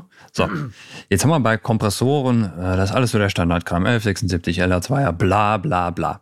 So, jetzt nennt mir mal mhm. euren Lieblingskompressor, den man sonst nirgendwo erwähnt sieht. Einfach so, das muss jetzt nicht die Geheimwaffe sein, sondern so dieses Ding, was irgendwie nicht genug Liebe abkriegt. Marc? Äh, Du hast ihn schon angesprochen. Ich weiß jetzt nicht, ist es TAL, TLA-Kompressor? Wie rum was? TLA 100 Gen von Softtube? Ja, genau. Ich glaube, das ist so einen, den ich auspacke. Da mag ich halt auch diesen Mixregler sehr. Ähm, das finde ich echt ganz cool. Mhm. Das würde würd ich jetzt mal so sagen. Weil ich glaube, der ist schon relativ genau, gängig. Der ist schon relativ gängig, ne? Aber das ist sehr, ich kann auch nochmal überlegen. Aber mhm. sonst ähm, aber vielleicht fällt mir noch ein anderer ein. Also den, äh, den benutze ich zum Beispiel extrem viel. Und das war so ein Kompressor, den ich gelernt, also verstanden habe mhm. durch eine Limitierung. Also ich arbeite ja viel mit Kiko zusammen und ich wusste nicht genau, welche Plugins er hat und ich wusste aber, dass der den mhm. hat. Mhm. Hab den einfach überall draufgepackt und ich höre den mittlerweile und ich verstehe den und ich mag den und dann, ne, wir hatten ja die Frage schon vorher so ein bisschen. Und ähm, den benutze ich halt einfach extrem viel, weil ich den verstanden habe, obwohl er nicht viele Möglichkeiten gibt. So. Mhm. Ne? Und das ist einfach super, weil das ist ein Tool, mit dem kannst du einfach alles machen, wenn du es verstehst. Ähm, was ich zum Beispiel sehr gerne benutze, ist, äh, jetzt muss ich mal gucken, wie der Hersteller genau heißt. Äh, 10 dB 10 Plus oder sowas. Wow. Also es ist im Grunde der Vocal Stressor als äh, Plugin. mhm. Ähm, und das ist im Grunde ein ziemlich heftiger Kompressor mit einem ziemlich heftigen IQ. Kann man auch als einzeln machen. Wenn Marc gerade googelt, die haben auch Bark of the Dog. Das ist ein For-Free-Plugin. Mhm. Boss Labs oder sowas in der Art. Der Marc wird sicherlich gleich, gleich Ich finden. gucke. Ne? Und das ist halt, das ist der Vocal Stressor, der halt ein Kompressor ist mit, mit, mit EQ und so weiter, aber als Plugin-Form. Und der ist super heftig und super geil und äh, auch echt brutal. Auch ne, mit ein bisschen Einstellung, auch der IQ, alles greift super heftig. Und das ist aber so ein Ding, das macht einfach Bock, weil es ist so zack und ne, so auf zwölf dann immer direkt. Ja. Ja. Mhm. Also Digital Labs, also Boss, Digital Labs, BOZ und dann Digital Labs und dann gibt es diesen David Bendives plus 10 dB Bundle oder dB 10 plus 10 dB Kompressor 2, kostet 100 Dollar. Genau, und dann Ja, gibt's wir haben super auf jeden Fall sehr, Also- sehr viele Plugins. Äh, kannte ich tatsächlich jetzt gar nicht. Sehr guter Hersteller. Hat auch ein paar Plugins äh, umsonst, Genau. auch sehr cooles Zeug. Ähm, und dieses Plugin, das ist, das macht halt echt auch. Das kennen wahrscheinlich wenige, weil es nicht dieses Standardding von Waves oder UA ist oder so, ne? Aber das finde ich halt immer geil. Und immer wenn ich dazu greife, ist immer so, boah, pff, ne, immer so direkt, so Ja. immer in die Fresse. So. Sehr, sehr cool. Delta schreibt Okay. gerade noch Supercharger von Native Instruments. Auf jeden Fall. Super geiles Ding. Zum, zum Beispiel. Der macht auch ne? richtig Bock. Einfach reindrehen und ist direkt fett. Ja, ich finde auch Free-Plugins, also ganz viele Plugins umsonst, ähm, einfach ne, Mhm. irgendwie so mit einem Knopf einmal Distortion oder irgendwas, finde ich auch immer ein Riesenfan von. Ja, total. Sehr gut. Genau. Und mein Tipp wäre noch der äh, Waves BSS DPA 402. Der ist irgendwie, den hat Waves mal rausgebracht und irgendwie ist er verschwunden. Habe ich so den Eindruck. Ich finde, Warum wusste ich das? Ich finde so den jetzt arschcool. rein, dass du so einen Waves-Kompressor jetzt hier reinhaust. Ja, keine Ahnung. Weil ich öfters über Waves rede, vielleicht. Schon, ne? Nee, ich Kommt- weiß, das ist so ein geiler Around-Kompressor, der hat aber so einen richtig schönen Knack vorne, aber ich habe den noch nirgendwo gesehen, dass den mal einer irgendwo einsetzt. Ich weiß nicht warum. Keine Ahnung. mal. Ja, Wenn es den mal wieder für Das ist 10 toll. Dollar zu kaufen gibt oder sowas, dann gönnt euch den mal. würden wir heute nicht mal rausfinden. Ja. äh, Waldemar, wir haben so eine neue Kategorie schon wieder. Äh, das nennt sich Schlussstatement. Ich mache dich jetzt groß, weil ich das Video nachher für alle möglichen Social-Media-Kanäle dann nochmal zuschneiden werde. Äh, wir haben jetzt schon super viel darüber gesprochen, aber vielleicht kannst du nochmal in zwei, drei Sätzen erklären, warum kommt der Kompressor vor dem EQ? Ähm, in zwei, drei Sätzen. Okay. Ähm, also der Kompressor ist quasi der finale Schliff. Und ähm, für mich ist es so der finale Filter, durch den ich durchhöre und dann entscheide, wie ich EQen muss. Ne? Hm? Das heißt, ähm, alles, was ich vorher mache, wird durch Kompression rel relativiert, also das ganze EQing. Und deswegen mache ich den Kompressor zuerst rein äh, oder drauf, um dann klar zu hören, was ich überhaupt EQen muss. Wo sind die Probleme? mhm. Während es andersrum immer Loop geben würde und ich quasi nicht zum Ziel kommen würde. Cool. So würde ich das definieren. Super. Danke dir. Ich habe die Frage auch falsch rum formuliert, aber ist keinem aufgefallen.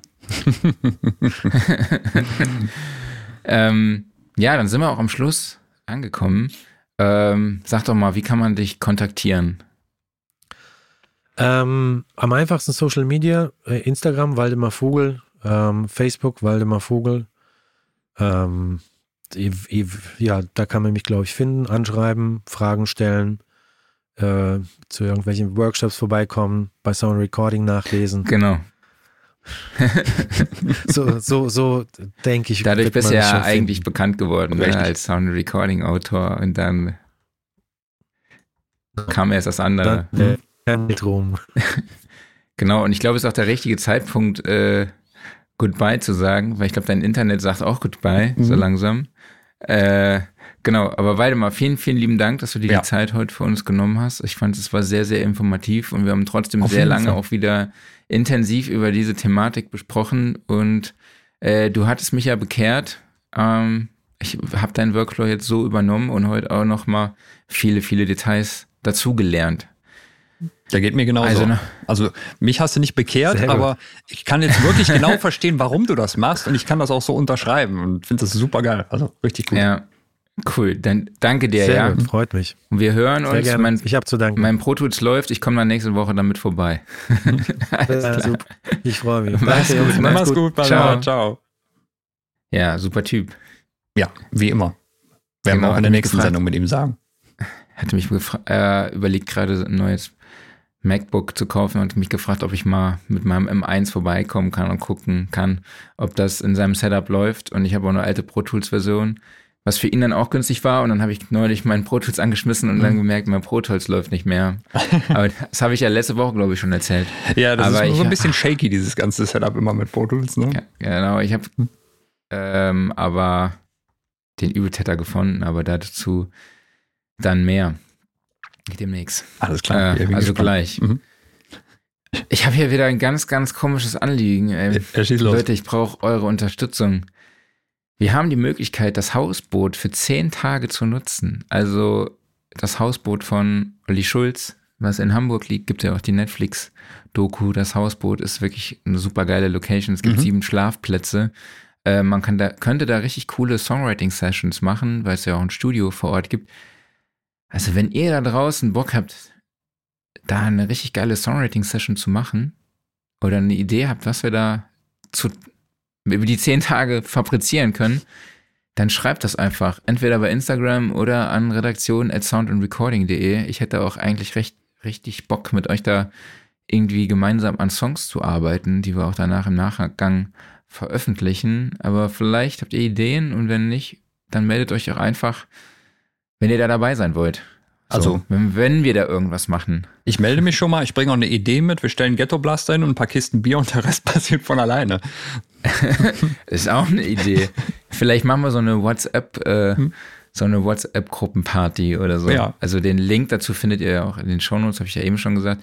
Und ich glaube, ich habe auch eben nochmal vergessen zu sagen, dass es den Link mit den Infos zum Recording-Workshop mit Warren Ewart, der vom 1. bis zum 5. Mai stattfindet, mit dem Special Guest Moses Schneider auch in den Shownotes gibt. Also den Link dazu findet ihr in den Shownotes. Jawohl. So, Yo, dann erzählst du jetzt aber was über Pro Tools. genau, mein Aufreger der Woche ist einfach, dass ich jetzt gucken muss, also mein Pro Tools hat sich immer an einer Stelle, ja, verabschiedet, zumindest mal beim, beim Start schon Mhm. hängen geblieben. Und da stand immer DG Rewire. Mhm. Und dann habe ich geguckt, gegoogelt, ich habe einfach nur DG Rewire eingegeben und es kam direkt schon so 20 Meldungen, okay. Pro Tools lädt nicht mehr beim Scannen von DG Rewire. Mhm. Ne? Habe ich die ganze Zeit geguckt, dass irgendwas so für die Connection mit Propellerhead und so, und dann habe ich das gelöscht und dann hat es aber trotzdem nicht funktioniert. Immer noch stand da DG Rewire. Habe ich Pro Tools neu installiert, auch nicht geklappt. Ja, und dann bin ich halt wirklich alle Plugins durchgegangen Mhm. und habe alle aus dem Pro Tools Plugin-Ordner rauskopiert. Mhm. Bin dann so ein bisschen Alphabet. Erst bin ich nach Hersteller gegangen Mhm.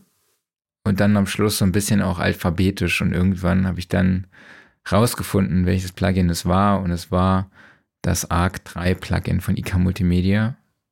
Das hat keinen Bock auf Pro Ähm, Tools oder umgekehrt vielmehr. Das habe ich jetzt noch nicht genau rausgefunden, warum, aber ich habe es dann rausgelöscht und seitdem funktioniert es halt wieder. Mhm. Weil man muss auch sagen, das Plugin ist ja auch schon ur uralt und ich habe ja auch äh, nicht das neue Update von Pro Tools, Mhm. äh, was ja kompatibler sein soll mit dem M1. Äh, von daher, aber ich habe es jetzt noch nicht gemacht, weil Waldemar ja gerne noch meine alte Pro Tools Version nutzen will, halt auch mit seiner mit seinem Controller, weil er dann halt Angst hat, dass wenn er jetzt auf ein neues umsteigt, dass das noch nicht funktioniert. Deshalb will er das einfach noch mal kurz mit der M1-Struktur testen. Also ihm, ihm zuliebe update ich dann halt auch nicht. Mhm. Genau. Und der andere Aufreger der Woche ist, oder wolltest du noch was fragen? Nee, ich finde es einfach interessant, dass äh, wirklich so viele DAWs damit zu kämpfen haben mit dem Plugin-Scanning beim Start, dass da einfach direkt irgendwas hängen bleibt ja. und sowas. Und Super weg ist die Kiste, ja. Also ich weiß nicht, wie dir das bei Steinberg geht, aber es passiert auch teilweise bei Logic, dass da wirklich Plugins irgendwie. Bei, bei, bei Cubase passiert das auch. Also ja. es ist besser geworden, aber es kann immer noch passieren. Ja. Ja, dann wurden meine Sphere Mics, die ich zum Testen hatte, gerade eben abgeholt von UPS. Ich hatte eigentlich dem von Universal Audio geschrieben. Es könnte sein, dass ich nicht zu Hause bin. Mhm. Er hat, glaube ich, diesen Wink mit dem Zaun nicht verstanden und meinte dann, ja, ich versuche es dreimal. Mhm. Irgendwann wirst du schon zu Hause sein. Aber ja, das ist mein Aufreger der Woche gewesen. Und Was der, hast du denn dabei? Äh, der ja. Test von den Spheres ist in der nächsten Ausgabe, oder? Ist in der nächsten Sound-Recording-Ausgabe, die irgendwie jetzt Anfang Februar erscheint. Ich glaube, nächste Woche Freitag. Ja. Sehr cool. Von daher. Oder morgen. Kann auch morgen sein. Kann auch morgen ich sein. Weiß ja. nicht. Wir haben zumindest Anfang glaub, Februar. Ist, genau, nee, ich glaube, es ist nächste Woche. Nächste Woche Freitag müsste ja. es sein. Also wir lernen daraus, wenn die Ausgabe im Briefkasten liegt, weiß der Chefredakteur auch, wann sie erscheint.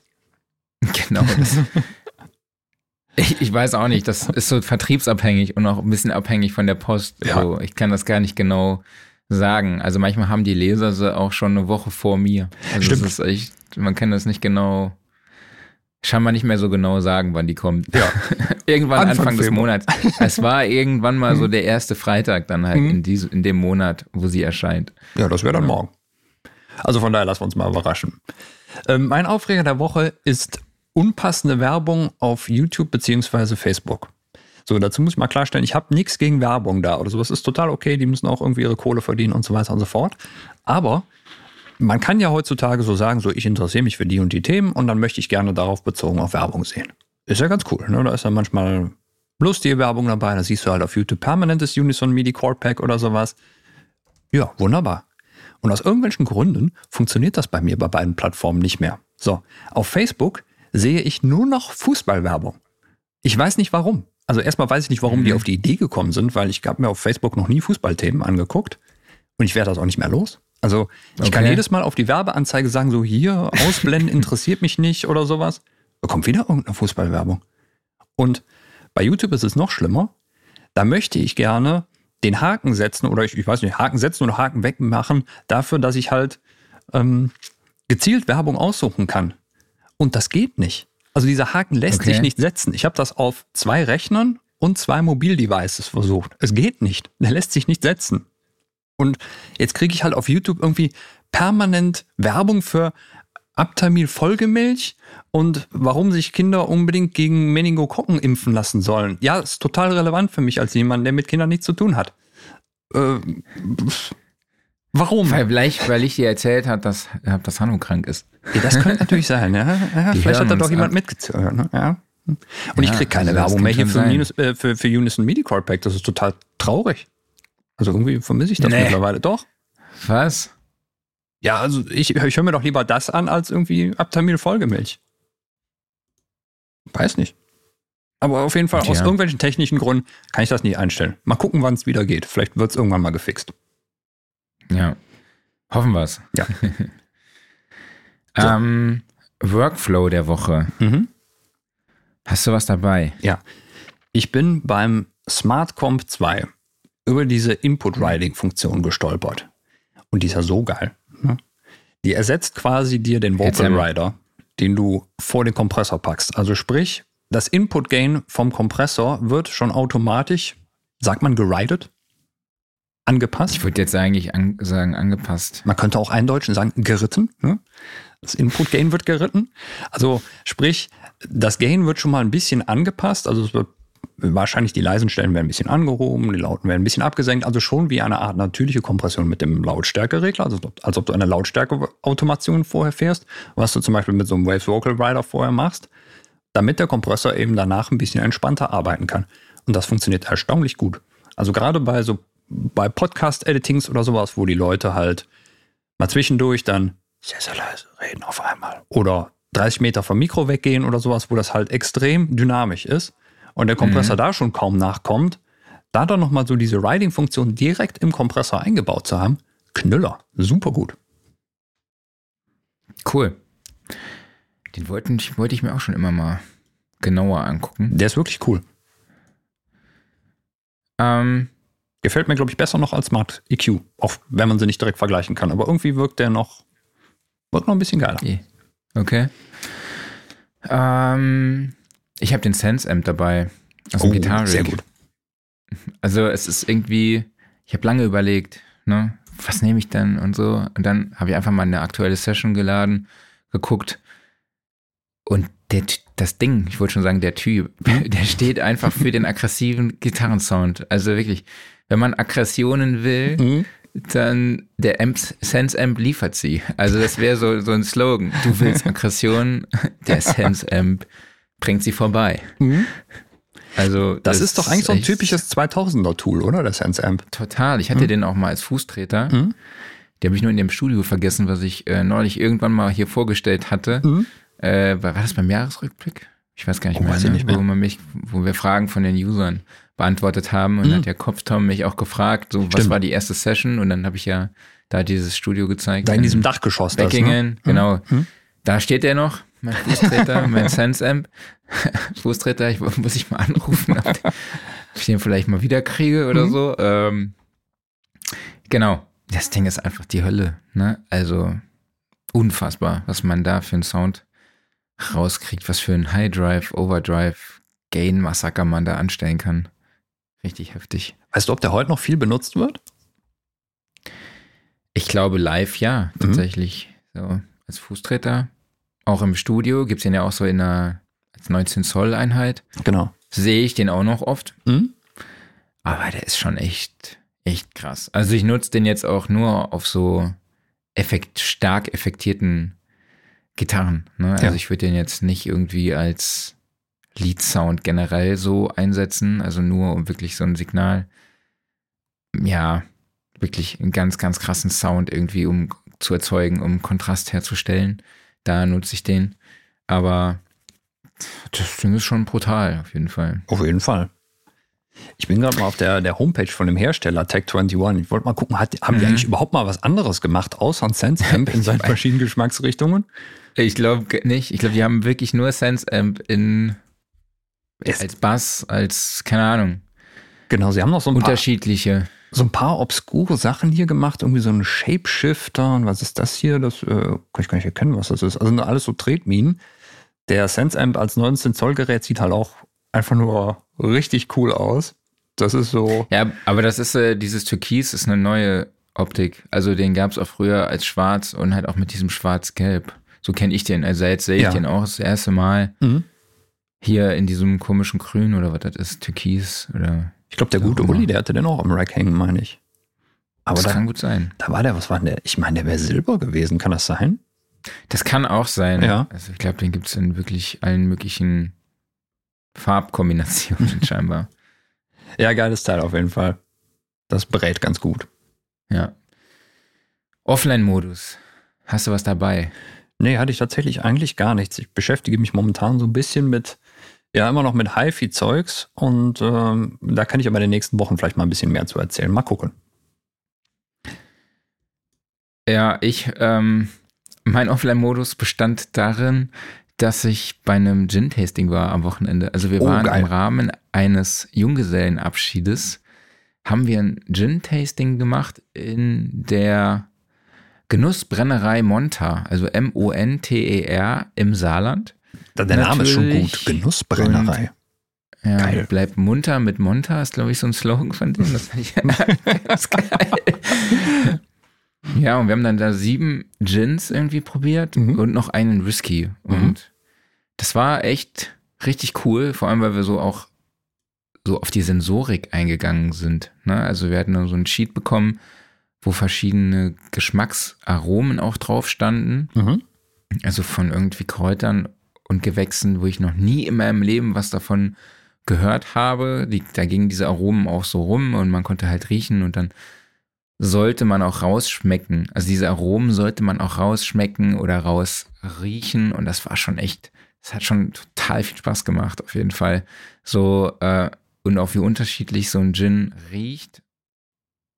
Und wenn man dann daran den, und wie unterschiedlich der dann schmeckt, halt einfach so der Unterschied zwischen Geschmack und Geruch ist einfach so unfassbar krass. Man denkt so, oh, der riecht fruchtig und mild. Und dann Mhm. trinkt man den und denk- du denkst einfach, es brennt deine Kehle weg. so, ne? So, und dann denkst du, hier ist nichts mit blumig, ey. Also das ist alles andere als blumig. Und äh, es war auf jeden Fall ein sauwitziger Abend. Mhm. Der äh, Wein, Brandwein-Sommelier heißt das, glaube ich. Mhm. Jetzt da so eine Führung gemacht und so und diesen Apparat da erklärt. Und äh, das war schon echt, war schon echt ganz geil. Und die Brauer, Brennerei heißt Monter, also M-O-N-T-E-R. Und gibt so eine Website monter.de. Die haben, es ist ein Bio-Gin, heißt halt, die haben so eine, so eine eigene Wiese, wo die ganzen Sachen dann Ach halt wachsen, äh, sind dann bio-zertifiziert und die haben dann so ein Gin, Gin Louis, ist halt eine Able Ableitung, ist es aus dem Landkreis Saarlouis. Ähm, Saarlouis wurde von dem König Ludwig XIV. quasi sehr stark beeinflusst und deshalb gibt es halt diesen Gin, Gin Louis. Mhm. Äh, und da ist halt quasi dann diese, so ein Porträt von ihm so da drauf und immer auch den, den Butterfly ähm, Gin. Und die haben echt richtig coole Sachen. Da werde ich, habe jetzt, oder den Dragonfly, ich habe den schon offen jetzt hier, den Shop. Werde ich gleich mal noch was bestellen. Ich wollte schon fragen, hast du dir eine Pulle mitgenommen? Ja, das Problem war, wir sind danach halt noch äh, in einen Club gefahren Mhm. und ich konnte diese Ginflasche nicht mit in den Club nehmen. Also habe ich gedacht, ich bestelle die dann lieber im Nachgang. Verstehe. Also früher Bevor ich so, dem Türsteher erklären muss, äh, dass ich jetzt diese Flasche Gin hier mit reinnehmen muss. Mhm. Früher hat man das dann noch äh, Vorglühen vor dem Clubbesuch genannt. Heute so mit fast 40 nennt man das dann Gin-Tasting vor dem Clubbesuch. Ja, also es Mhm. war schon, war schon hart. Also wir bekamen bei der Begrüßung so ein Gin Tonic, also Gin mit Tonic Water und Grenadin, was ich auch relativ spannend fand. Mhm. Ähm, und dann mussten wir halt danach herausfinden, welcher Gin, den die uns da vorgestellt hatten, da drin war. Ach cool. Wer hat es natürlich erraten? Ja, du hast Also, auch Erfahrung. Nee, ich hab's, bist gut. Nee, ich hab's genau rausgeschmeckt. Also ich habe da nicht, nicht geraten, ich habe da wirklich rausgeschmeckt so. Ja, und dann kamen halt sieben weitere Gins, so solo. und ähm, dann durfte man noch von ein, zwei Sorten nochmal nachnehmen. Also wir hätten da noch tausendmal nachnehmen können. Und dann gab's halt noch so ein Whisky. Also kannst dir vorstellen, wie wir da rausgegangen sind. Und Boah. am Anfang hat dieser Brandwein-Sommelier, Markus, auch noch gesagt so, ich trinke nicht mit und so, weil ich muss ja hier noch, ne? Und Mhm. später war das dann so, ja, den ersten hat er nochmal ausgespuckt. Mhm.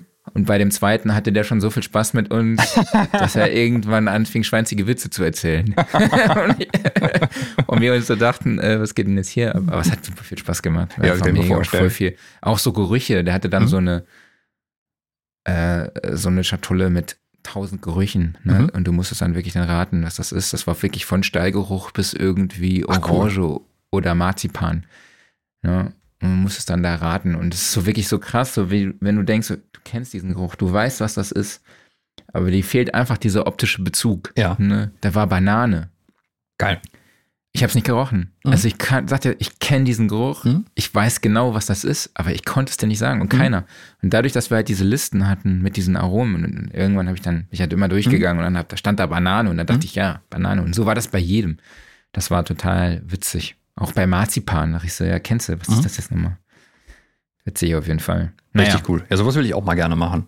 Ich glaube, ich werde da gnadenlos untergehen, aber da hätte ich Bock drauf. ist halt arschteuer. Ich glaube, wir haben irgendwie so, äh, ich glaube, 790 Euro für 10 Personen bezahlt. Was Mhm. ja, ne, du hast halt dann 79 Euro pro Person, kriegst auch Essen, sehr, sehr leckeren Flammkuchen gab's. mhm. Der hat uns auch nicht geschadet. so als Grundlage. ja, auf jeden Fall. Also, nee, war schon geil. Kann man machen. Kann ich sehr empfehlen. Sehr cool. Super. Ähm, ich weiß gar nicht, ob ich überhaupt über Alkohol sprechen darf, aber ich mache es einfach. Ich sag mal so, das gehört zum Musikerleben auch irgendwie dazu. Ne? Und außerdem, Sauf Genau. und Recording haben wir schon so oft angebracht, dass wir das irgendwann mal machen wollen. Vielleicht Wir auf machen dem hier mal ein Hausboot. Gin-Tasting. Ja, Hausboot. Ne? Ja. Mal gucken. Gin-Tasting auf dem Hausboot beim Sau bei Sauf and Recording, ja. Ja, die Sache sitzt, würde ich sagen. Ne? Ja. Und Alles klar. damit zum Gear Corner. Gear Corner. Mhm. Es gibt was Neues von Eve Audio, Mhm. nämlich einen Zwei-Wege-Monitor mit neuem Air Motion Transformer, nämlich den SC2070. Aber diesen Air Motion Transformer haben wir schon, schon öfter mal gesehen, oder? Ja, also so neu ist der ja nicht. Also der ist schon neu, aber nicht so neu, weil der Air Motion Transformer, das ist ja so dieser, dieses, dieser typische Bändchen-Hochtöner, den kennt man so von früher noch von, von Adam Audio, jetzt von Mhm. Eve. Ne? Der Name Mhm. ist immer noch geil. Aber was jetzt hier neu an dem ist, dass er größer geworden ist, wenn ich das richtig verstanden habe. Und zwar, ähm, der ist jetzt, glaube ich, anderthalb Mal so groß wie beim Vorgängermodell, dem SC207. Also ich denke mal, dass der SC207 das Vorgängermodell ist. Ich tue mich leider bei den Boxenbezeichnungen immer so ein bisschen schwierig, die genau einzuordnen, wer Ja. ist jetzt da welche Serie und so weiter und so fort. Jedenfalls, ja, das ist, äh, sie haben da einiges dran optimiert. Halt, der Air Motion Transformer in seiner neuen Größe ist dann halt die größte Änderung. Ansonsten am Gehäuse wurde herumgeschraubt, also verstärkte Stall, äh, Schallwand, Stallwand, was wir eben schon mit deinem Stallgeruch ganz Genau. durcheinander gebracht. genau. Abgeschrägte Kanten, dann haben sie, ähm, ich glaube, der, der Tieftöner ist ebenso erneuert. Ich finde, der hat relativ viel Leistung mit äh, 250 Watt Gesamtleistung für so einen, für einen 6,5 Zöller. Da ist, glaube ich, schon ganz gut Bums dahinter, ne? Ansonsten gibt einen internen DSP, der dann für den Schutz sorgt. Und ja, eine Klanganpassung. Es gibt vorne so diesen, diesen Smart Knob dran, der also mit einem Knob dann mehrere Funktionen übernimmt, Lautstärkeregelung und gleichzeitig dann noch die verschiedenen Filter steuert, sodass man sich den Monitor dann entsprechend an die Gegebenheiten anpassen kann. Ist ein sehr schönes, rundes Ding, würde ich sagen. Anschlussmöglichkeiten haben wir XLR und Cinch. Und Mhm. ansonsten ist das, ich finde, es ist eine sehr schnörkellose Box. Ich muss sagen, das Design, das ist immer ganz wichtig hier bei uns, Design. Ich finde, die Eve Audio äh, Monitore sind super schön. Also dieses Silber, was damit eingeflossen ist, das mag ich immer sehr. Und wir sind hier bei einem Preis von ja, rund 1100 Euro pro Box. Das passt. Das ist auf jeden Fall gut. Ja, da ist man natürlich in der Oberliga angekommen. Aber ja, kann man nicht meckern. Definitiv. Was hast du noch gefunden?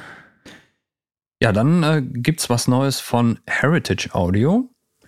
Und zwar, ähm, du hattest eben gesagt, worauf dieser EQ basiert. Äh, sag nochmal bitte gerade. Also mich erinnert er sehr an diesen äh, Motown EQ, den es auch quasi von äh, UA gibt. Diesen Hitsville, ne, heißt der, glaube ich. Und dann neulich hatte den doch schon ja. mal schon, schon mal jemand. Wer war denn das andere, der den auch vor kurzem nachgebaut hat? Ich weiß es gar nicht mehr genau. Mot, äh, ah nee, das war auch Heritage Audio, aber das war damals dann der Motor City Equalizer. Das war das, was ich meinte. Und das ist jetzt quasi, Ja. wie heißt der nochmal? Es Also ist sie hat mich auf jeden Fall sehr stark daran erinnert. Mhm. Auch diese silberne, dieselben Knöpfe und die, dieselbe selbe Front, also sehr ähnliche Front, sehr, sehr ähnliches Layout, Genau. ähnliches Design. Genau. also wir, wir sprechen vom Lang PEQ2 Program Equalizer. Und ich kann ihn historisch nicht einordnen. Also es gibt hier im Pressetext einen langen Text darüber, hier irgendwie was für eine Geschichte und so weiter und so fort. Es ist jetzt nicht so, dass du drauf guckst und denkst, so, ja, alles klar, das ist irgendwie, ähm, keine Ahnung, das ist jetzt hier eindeutig ein Pulldeck-Nachbau und so weiter und so fort. Ich finde, für einen Preis von 100.000 Euro ist er auch sehr günstig eigentlich für Heritage Audio. Die sind noch ein bisschen hochpreisiger, oder? Vertue ich mich da gerade? Äh, nee, das ist, ja, kommt natürlich drauf an, auf die Mhm. Produkte, ne? Die haben halt auch diesen, äh, dieser andere EQ, dieser Motor City, der kostet schon so zwei. Mhm. Dann, ähm, ja, ich muss mal gerade gucken, wir hatten schon so viel Kram von denen im Test. Ey. Ja. Aber, ähm, Wir haben allerdings, ich muss, guck mal noch ein bisschen. ja, muss man dazu sagen, es ist ein Mono-EQ. Also ähm, von daher, wenn man den, äh, wenn man hier eine Stereo, also ein Stereo-Setup machen will, braucht man zwei von den Dingern. Gerade genau, die haben auch so, verschiedene, so für den Mastering-Bereich zum Beispiel, da muss man dann direkt mal zwei einplanen. ja, die haben auch so Neve Channel Strips im Angebot für zwei, Mhm. äh, genau, für 2000 oder, ja, und, und, und, aber es gibt auch schon so einen, äh, so einen anderen EQ von so Neve Nachbau für 855, also, genau, Mhm. sind schon, sind schon ganz cool. Interessant finde ich externes Netzteil. Bist du eigentlich ein Fan von externen Netzteilen, also generell gefragt? Boah. Ähm. Habe ich mir noch nie Gedanken drüber gemacht. Ich glaube eigentlich eher nicht, aber. Ich, ich komme nämlich gerade darauf, weil ich denke mir, ähm, also ich, ich, war ganz lange Hasser von ex externen Netzteilen, weil die fliegen immer irgendwo rum und das ist alles Kabelgedöns und sowas, ne? Anstatt einfach so ein Kaltgerätestecker rein und glücklich sein. Bis zu dem Moment, wenn das Netzteil abraucht.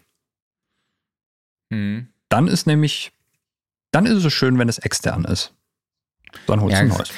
Bei Audiogeräten ist es ja auch so, dass quasi das Netzteil auch noch sich aufs Audio auswirken kann. Genau. Und so, ne? Mhm. Auch mit der Positionierung, mit den ganzen Schaltungen, dem Innenleben von so einem Ding. Ähm, von daher ist es wahrscheinlich eine kluge Entscheidung, das da auch auszulagern. Ähm, genau, aber habe ich mir noch nie so wirklich Gedanken drum gemacht. Wäre vielleicht sogar auch mal interessant für eine Episode. Wenn wir irgendwann mal in die Elektrotechnik einsteigern oder sowas, dann Wo man ich mal- dann aussteige quasi. Da steige ich nämlich auch aus, aber dann können wir uns vielleicht mal jemanden holen, der da so richtig Ahnung von hat und der uns dann darüber erzählen kann, Vorteile von internen versus externen Netzteilen und so weiter und so fort. Einsteuerungen, Brummen, bla, you name it, ne? Aber wer weiß. das wird eine spannende Folge. Mhm. Können wir Naja. vielleicht auf dem Hausboot machen. genau. Perfektes Ambiente dafür. Ja, ja, genau. Nee, dann hast du hier auf jeden Fall noch was reingeknallt. Richtig.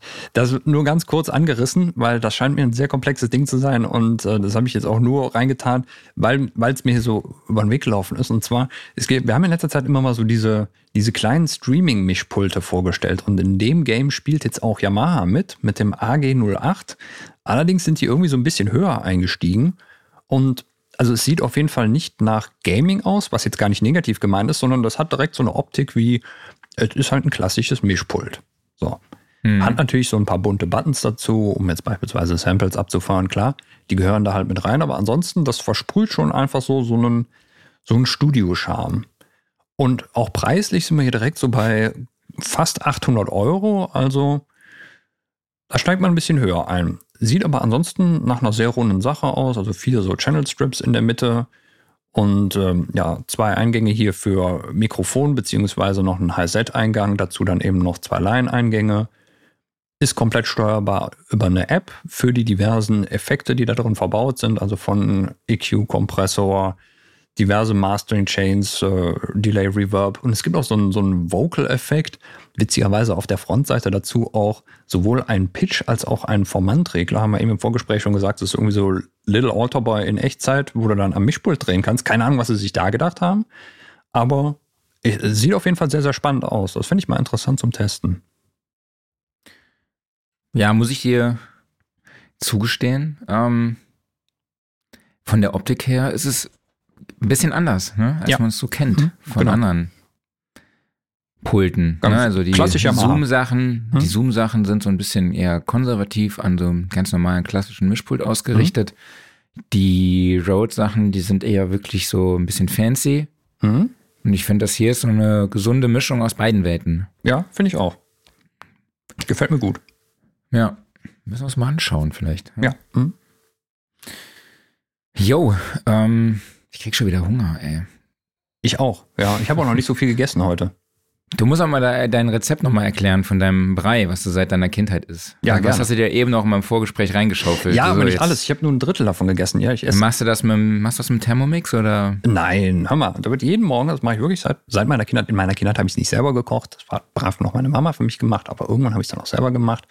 Die kommt Und- jetzt nicht mehr vorbei, ne? Äh, nee, nee, die kommen jetzt nicht mehr vorbei. Das muss ich schon selber machen. Nein, jeden Morgen wird schön ein halber Liter Milch aufgekocht. In der Zwischenzeit, während das so aufkocht, nehme ich mir einen Suppenteller. Da tue ich eine ganze Banane rein. Die wird komplett zermatscht, dass das halt wirklich so feinster Brei ist. Dann Mhm. in der Zwischenzeit kocht die Milch. In diese Milch kommen zwölf Löffel Haferflocken. So richtig schön gehäuft. Kann auch mal ein, Dritze- ein 13. sein. Das wird durchgerührt alles, so bis das so eine dicke Pampe ist. Und das kommt dann oben auf die Banane drauf. Dann wird das, muss ein bisschen abkühlen, so eine Viertelstunde oder sowas. Dann ist das immer noch schön warm, aber irgendwie, also das hält sich alles sehr gut. Und dann wird das reingeschaufelt. Und ja, wenn du das morgens früh isst, dann bist du bis Mittag satt. Wäre eigentlich ne, also klingt auf jeden Fall so, als wäre man dann auch sehr lange satt. Mhm. Ist auch so. Definitiv. Ähm, ich glaube, ich könnte dann keine Sekunde arbeiten, weil ich so ein schwere Gefühl in mir hätte. Aber äh, satt hält. Vielleicht sollte ich mir, vielleicht sollte ich vor dem Podcast auch mal was essen, dann wäre ich nicht so schnell hungrig. Das wäre mal ein Ansatz, ja. Aber so ein, ein Uhr ist so meine Zeit auf jeden Fall. Aber vielleicht, das wäre eigentlich eine ganz geile Kategorie, Studioküche, wo jeder dann von unseren Gästen mal so, Das so ein eine- Rezept raushaut. das ist so, eine was geile er Idee. isst, finde ich irgendwie, finde ich irgendwie ganz geil. Auch. Sehr gute Idee. Lass uns das machen. Ja, neue Müssen wir Kategorie. mal, müssen wir mal rein, reinfließen lassen. Ja, auf dem Hausboot kann man auch kochen bestimmt. Da ist eine Küche, ja. Mhm. Oder wie nennt man das auf dem Schiff? Kombüse oder so. Ne? Kombüse, ja genau. Die Ideen, die werden immer mehr. ja. Okay. Wird auf jeden Fall geil. Würde ich sagen, machen wir einen Sack zu. Ne? Nächste Woche ist sehr wahrscheinlich Jan Grimm Mhm. zu Gast, Mastering Engineer. Arbeitet unter anderem auch für den Vertrieb Audiowerk, die für Produkte von PSI, Black Lion und Lindel verantwortlich sind und unter anderem auch Sonnable. Cool. Seit neuestem auch Synaptic. Und Mhm. äh, jo, ich denke mal, wir werden über Mastering sprechen. Klingt nach einem Vielleicht guten Thema. KI im Mastering wäre auch Oh, mal nochmal. ja, könnte man machen. glaube ich, schon mal. Hatten, Hatten wir das schon mal, ja. Ich glaub, ja. Hatten wir schon mal. Ja, ja, Aber ich meine, das ist ja momentan wieder voll das Thema, ne? erstens Ich habe das. ja neulich erzählt, dass, äh, dass ich Basketball spiele und da hat jetzt einer aus der Gruppe mal so aus Spaß, also da ich ja in Köln-Vogelsang lebe, also und Basketball, dann kann man ja Bird und Basketball da eingeben mhm. und da kommen halt wirklich geile Grafiken raus. Ne? Das haben wir schon so, also so überlegt, so ein Logo zu machen und irgendwie so eine, so ein, so ein, wie nennt man das eigentlich so ein Lay, so ein Artwork für unser Franchise hier. Die kannst du dann einfach in so eine KI eingeben und Ja. dann kommt da irgendwie was Geiles raus. Also So ist das. Grafiker Mhm. und auch vor allem, ja, Grafiker müssen sich da echt warm anziehen. Ne? Spannende Zeiten, ja, ja. Ja. Gut, Jo, mein Lieber. Mama sagt zu, Mama sagt zu, genau. Vielen, vielen Dank an euch alle dafür, dass ihr dabei wart. Vielen, vielen Dank an dich, Marc, und natürlich auch wie immer vielen Dank an Waldemar. Und ich glaube, das Thema EQ und Kompression, das wurde jetzt mal ausreichend hier wirklich von allen Seiten beleuchtet. Die Frage stellen wir natürlich trotzdem ab der nächsten Woche wieder, weil ja, wir suchen weiter nach der ultimativen Wahrheit. Aber bis dahin Genau. erheben wir uns hier von unserem schönen Studiosofa, das präsentiert wird vom Music Store in Köln, dem Paradies für Musiker. Bis dahin bleibt alle gesund, passt auf euch auf. Wir sehen uns. Macht's gut. macht's gut, ciao.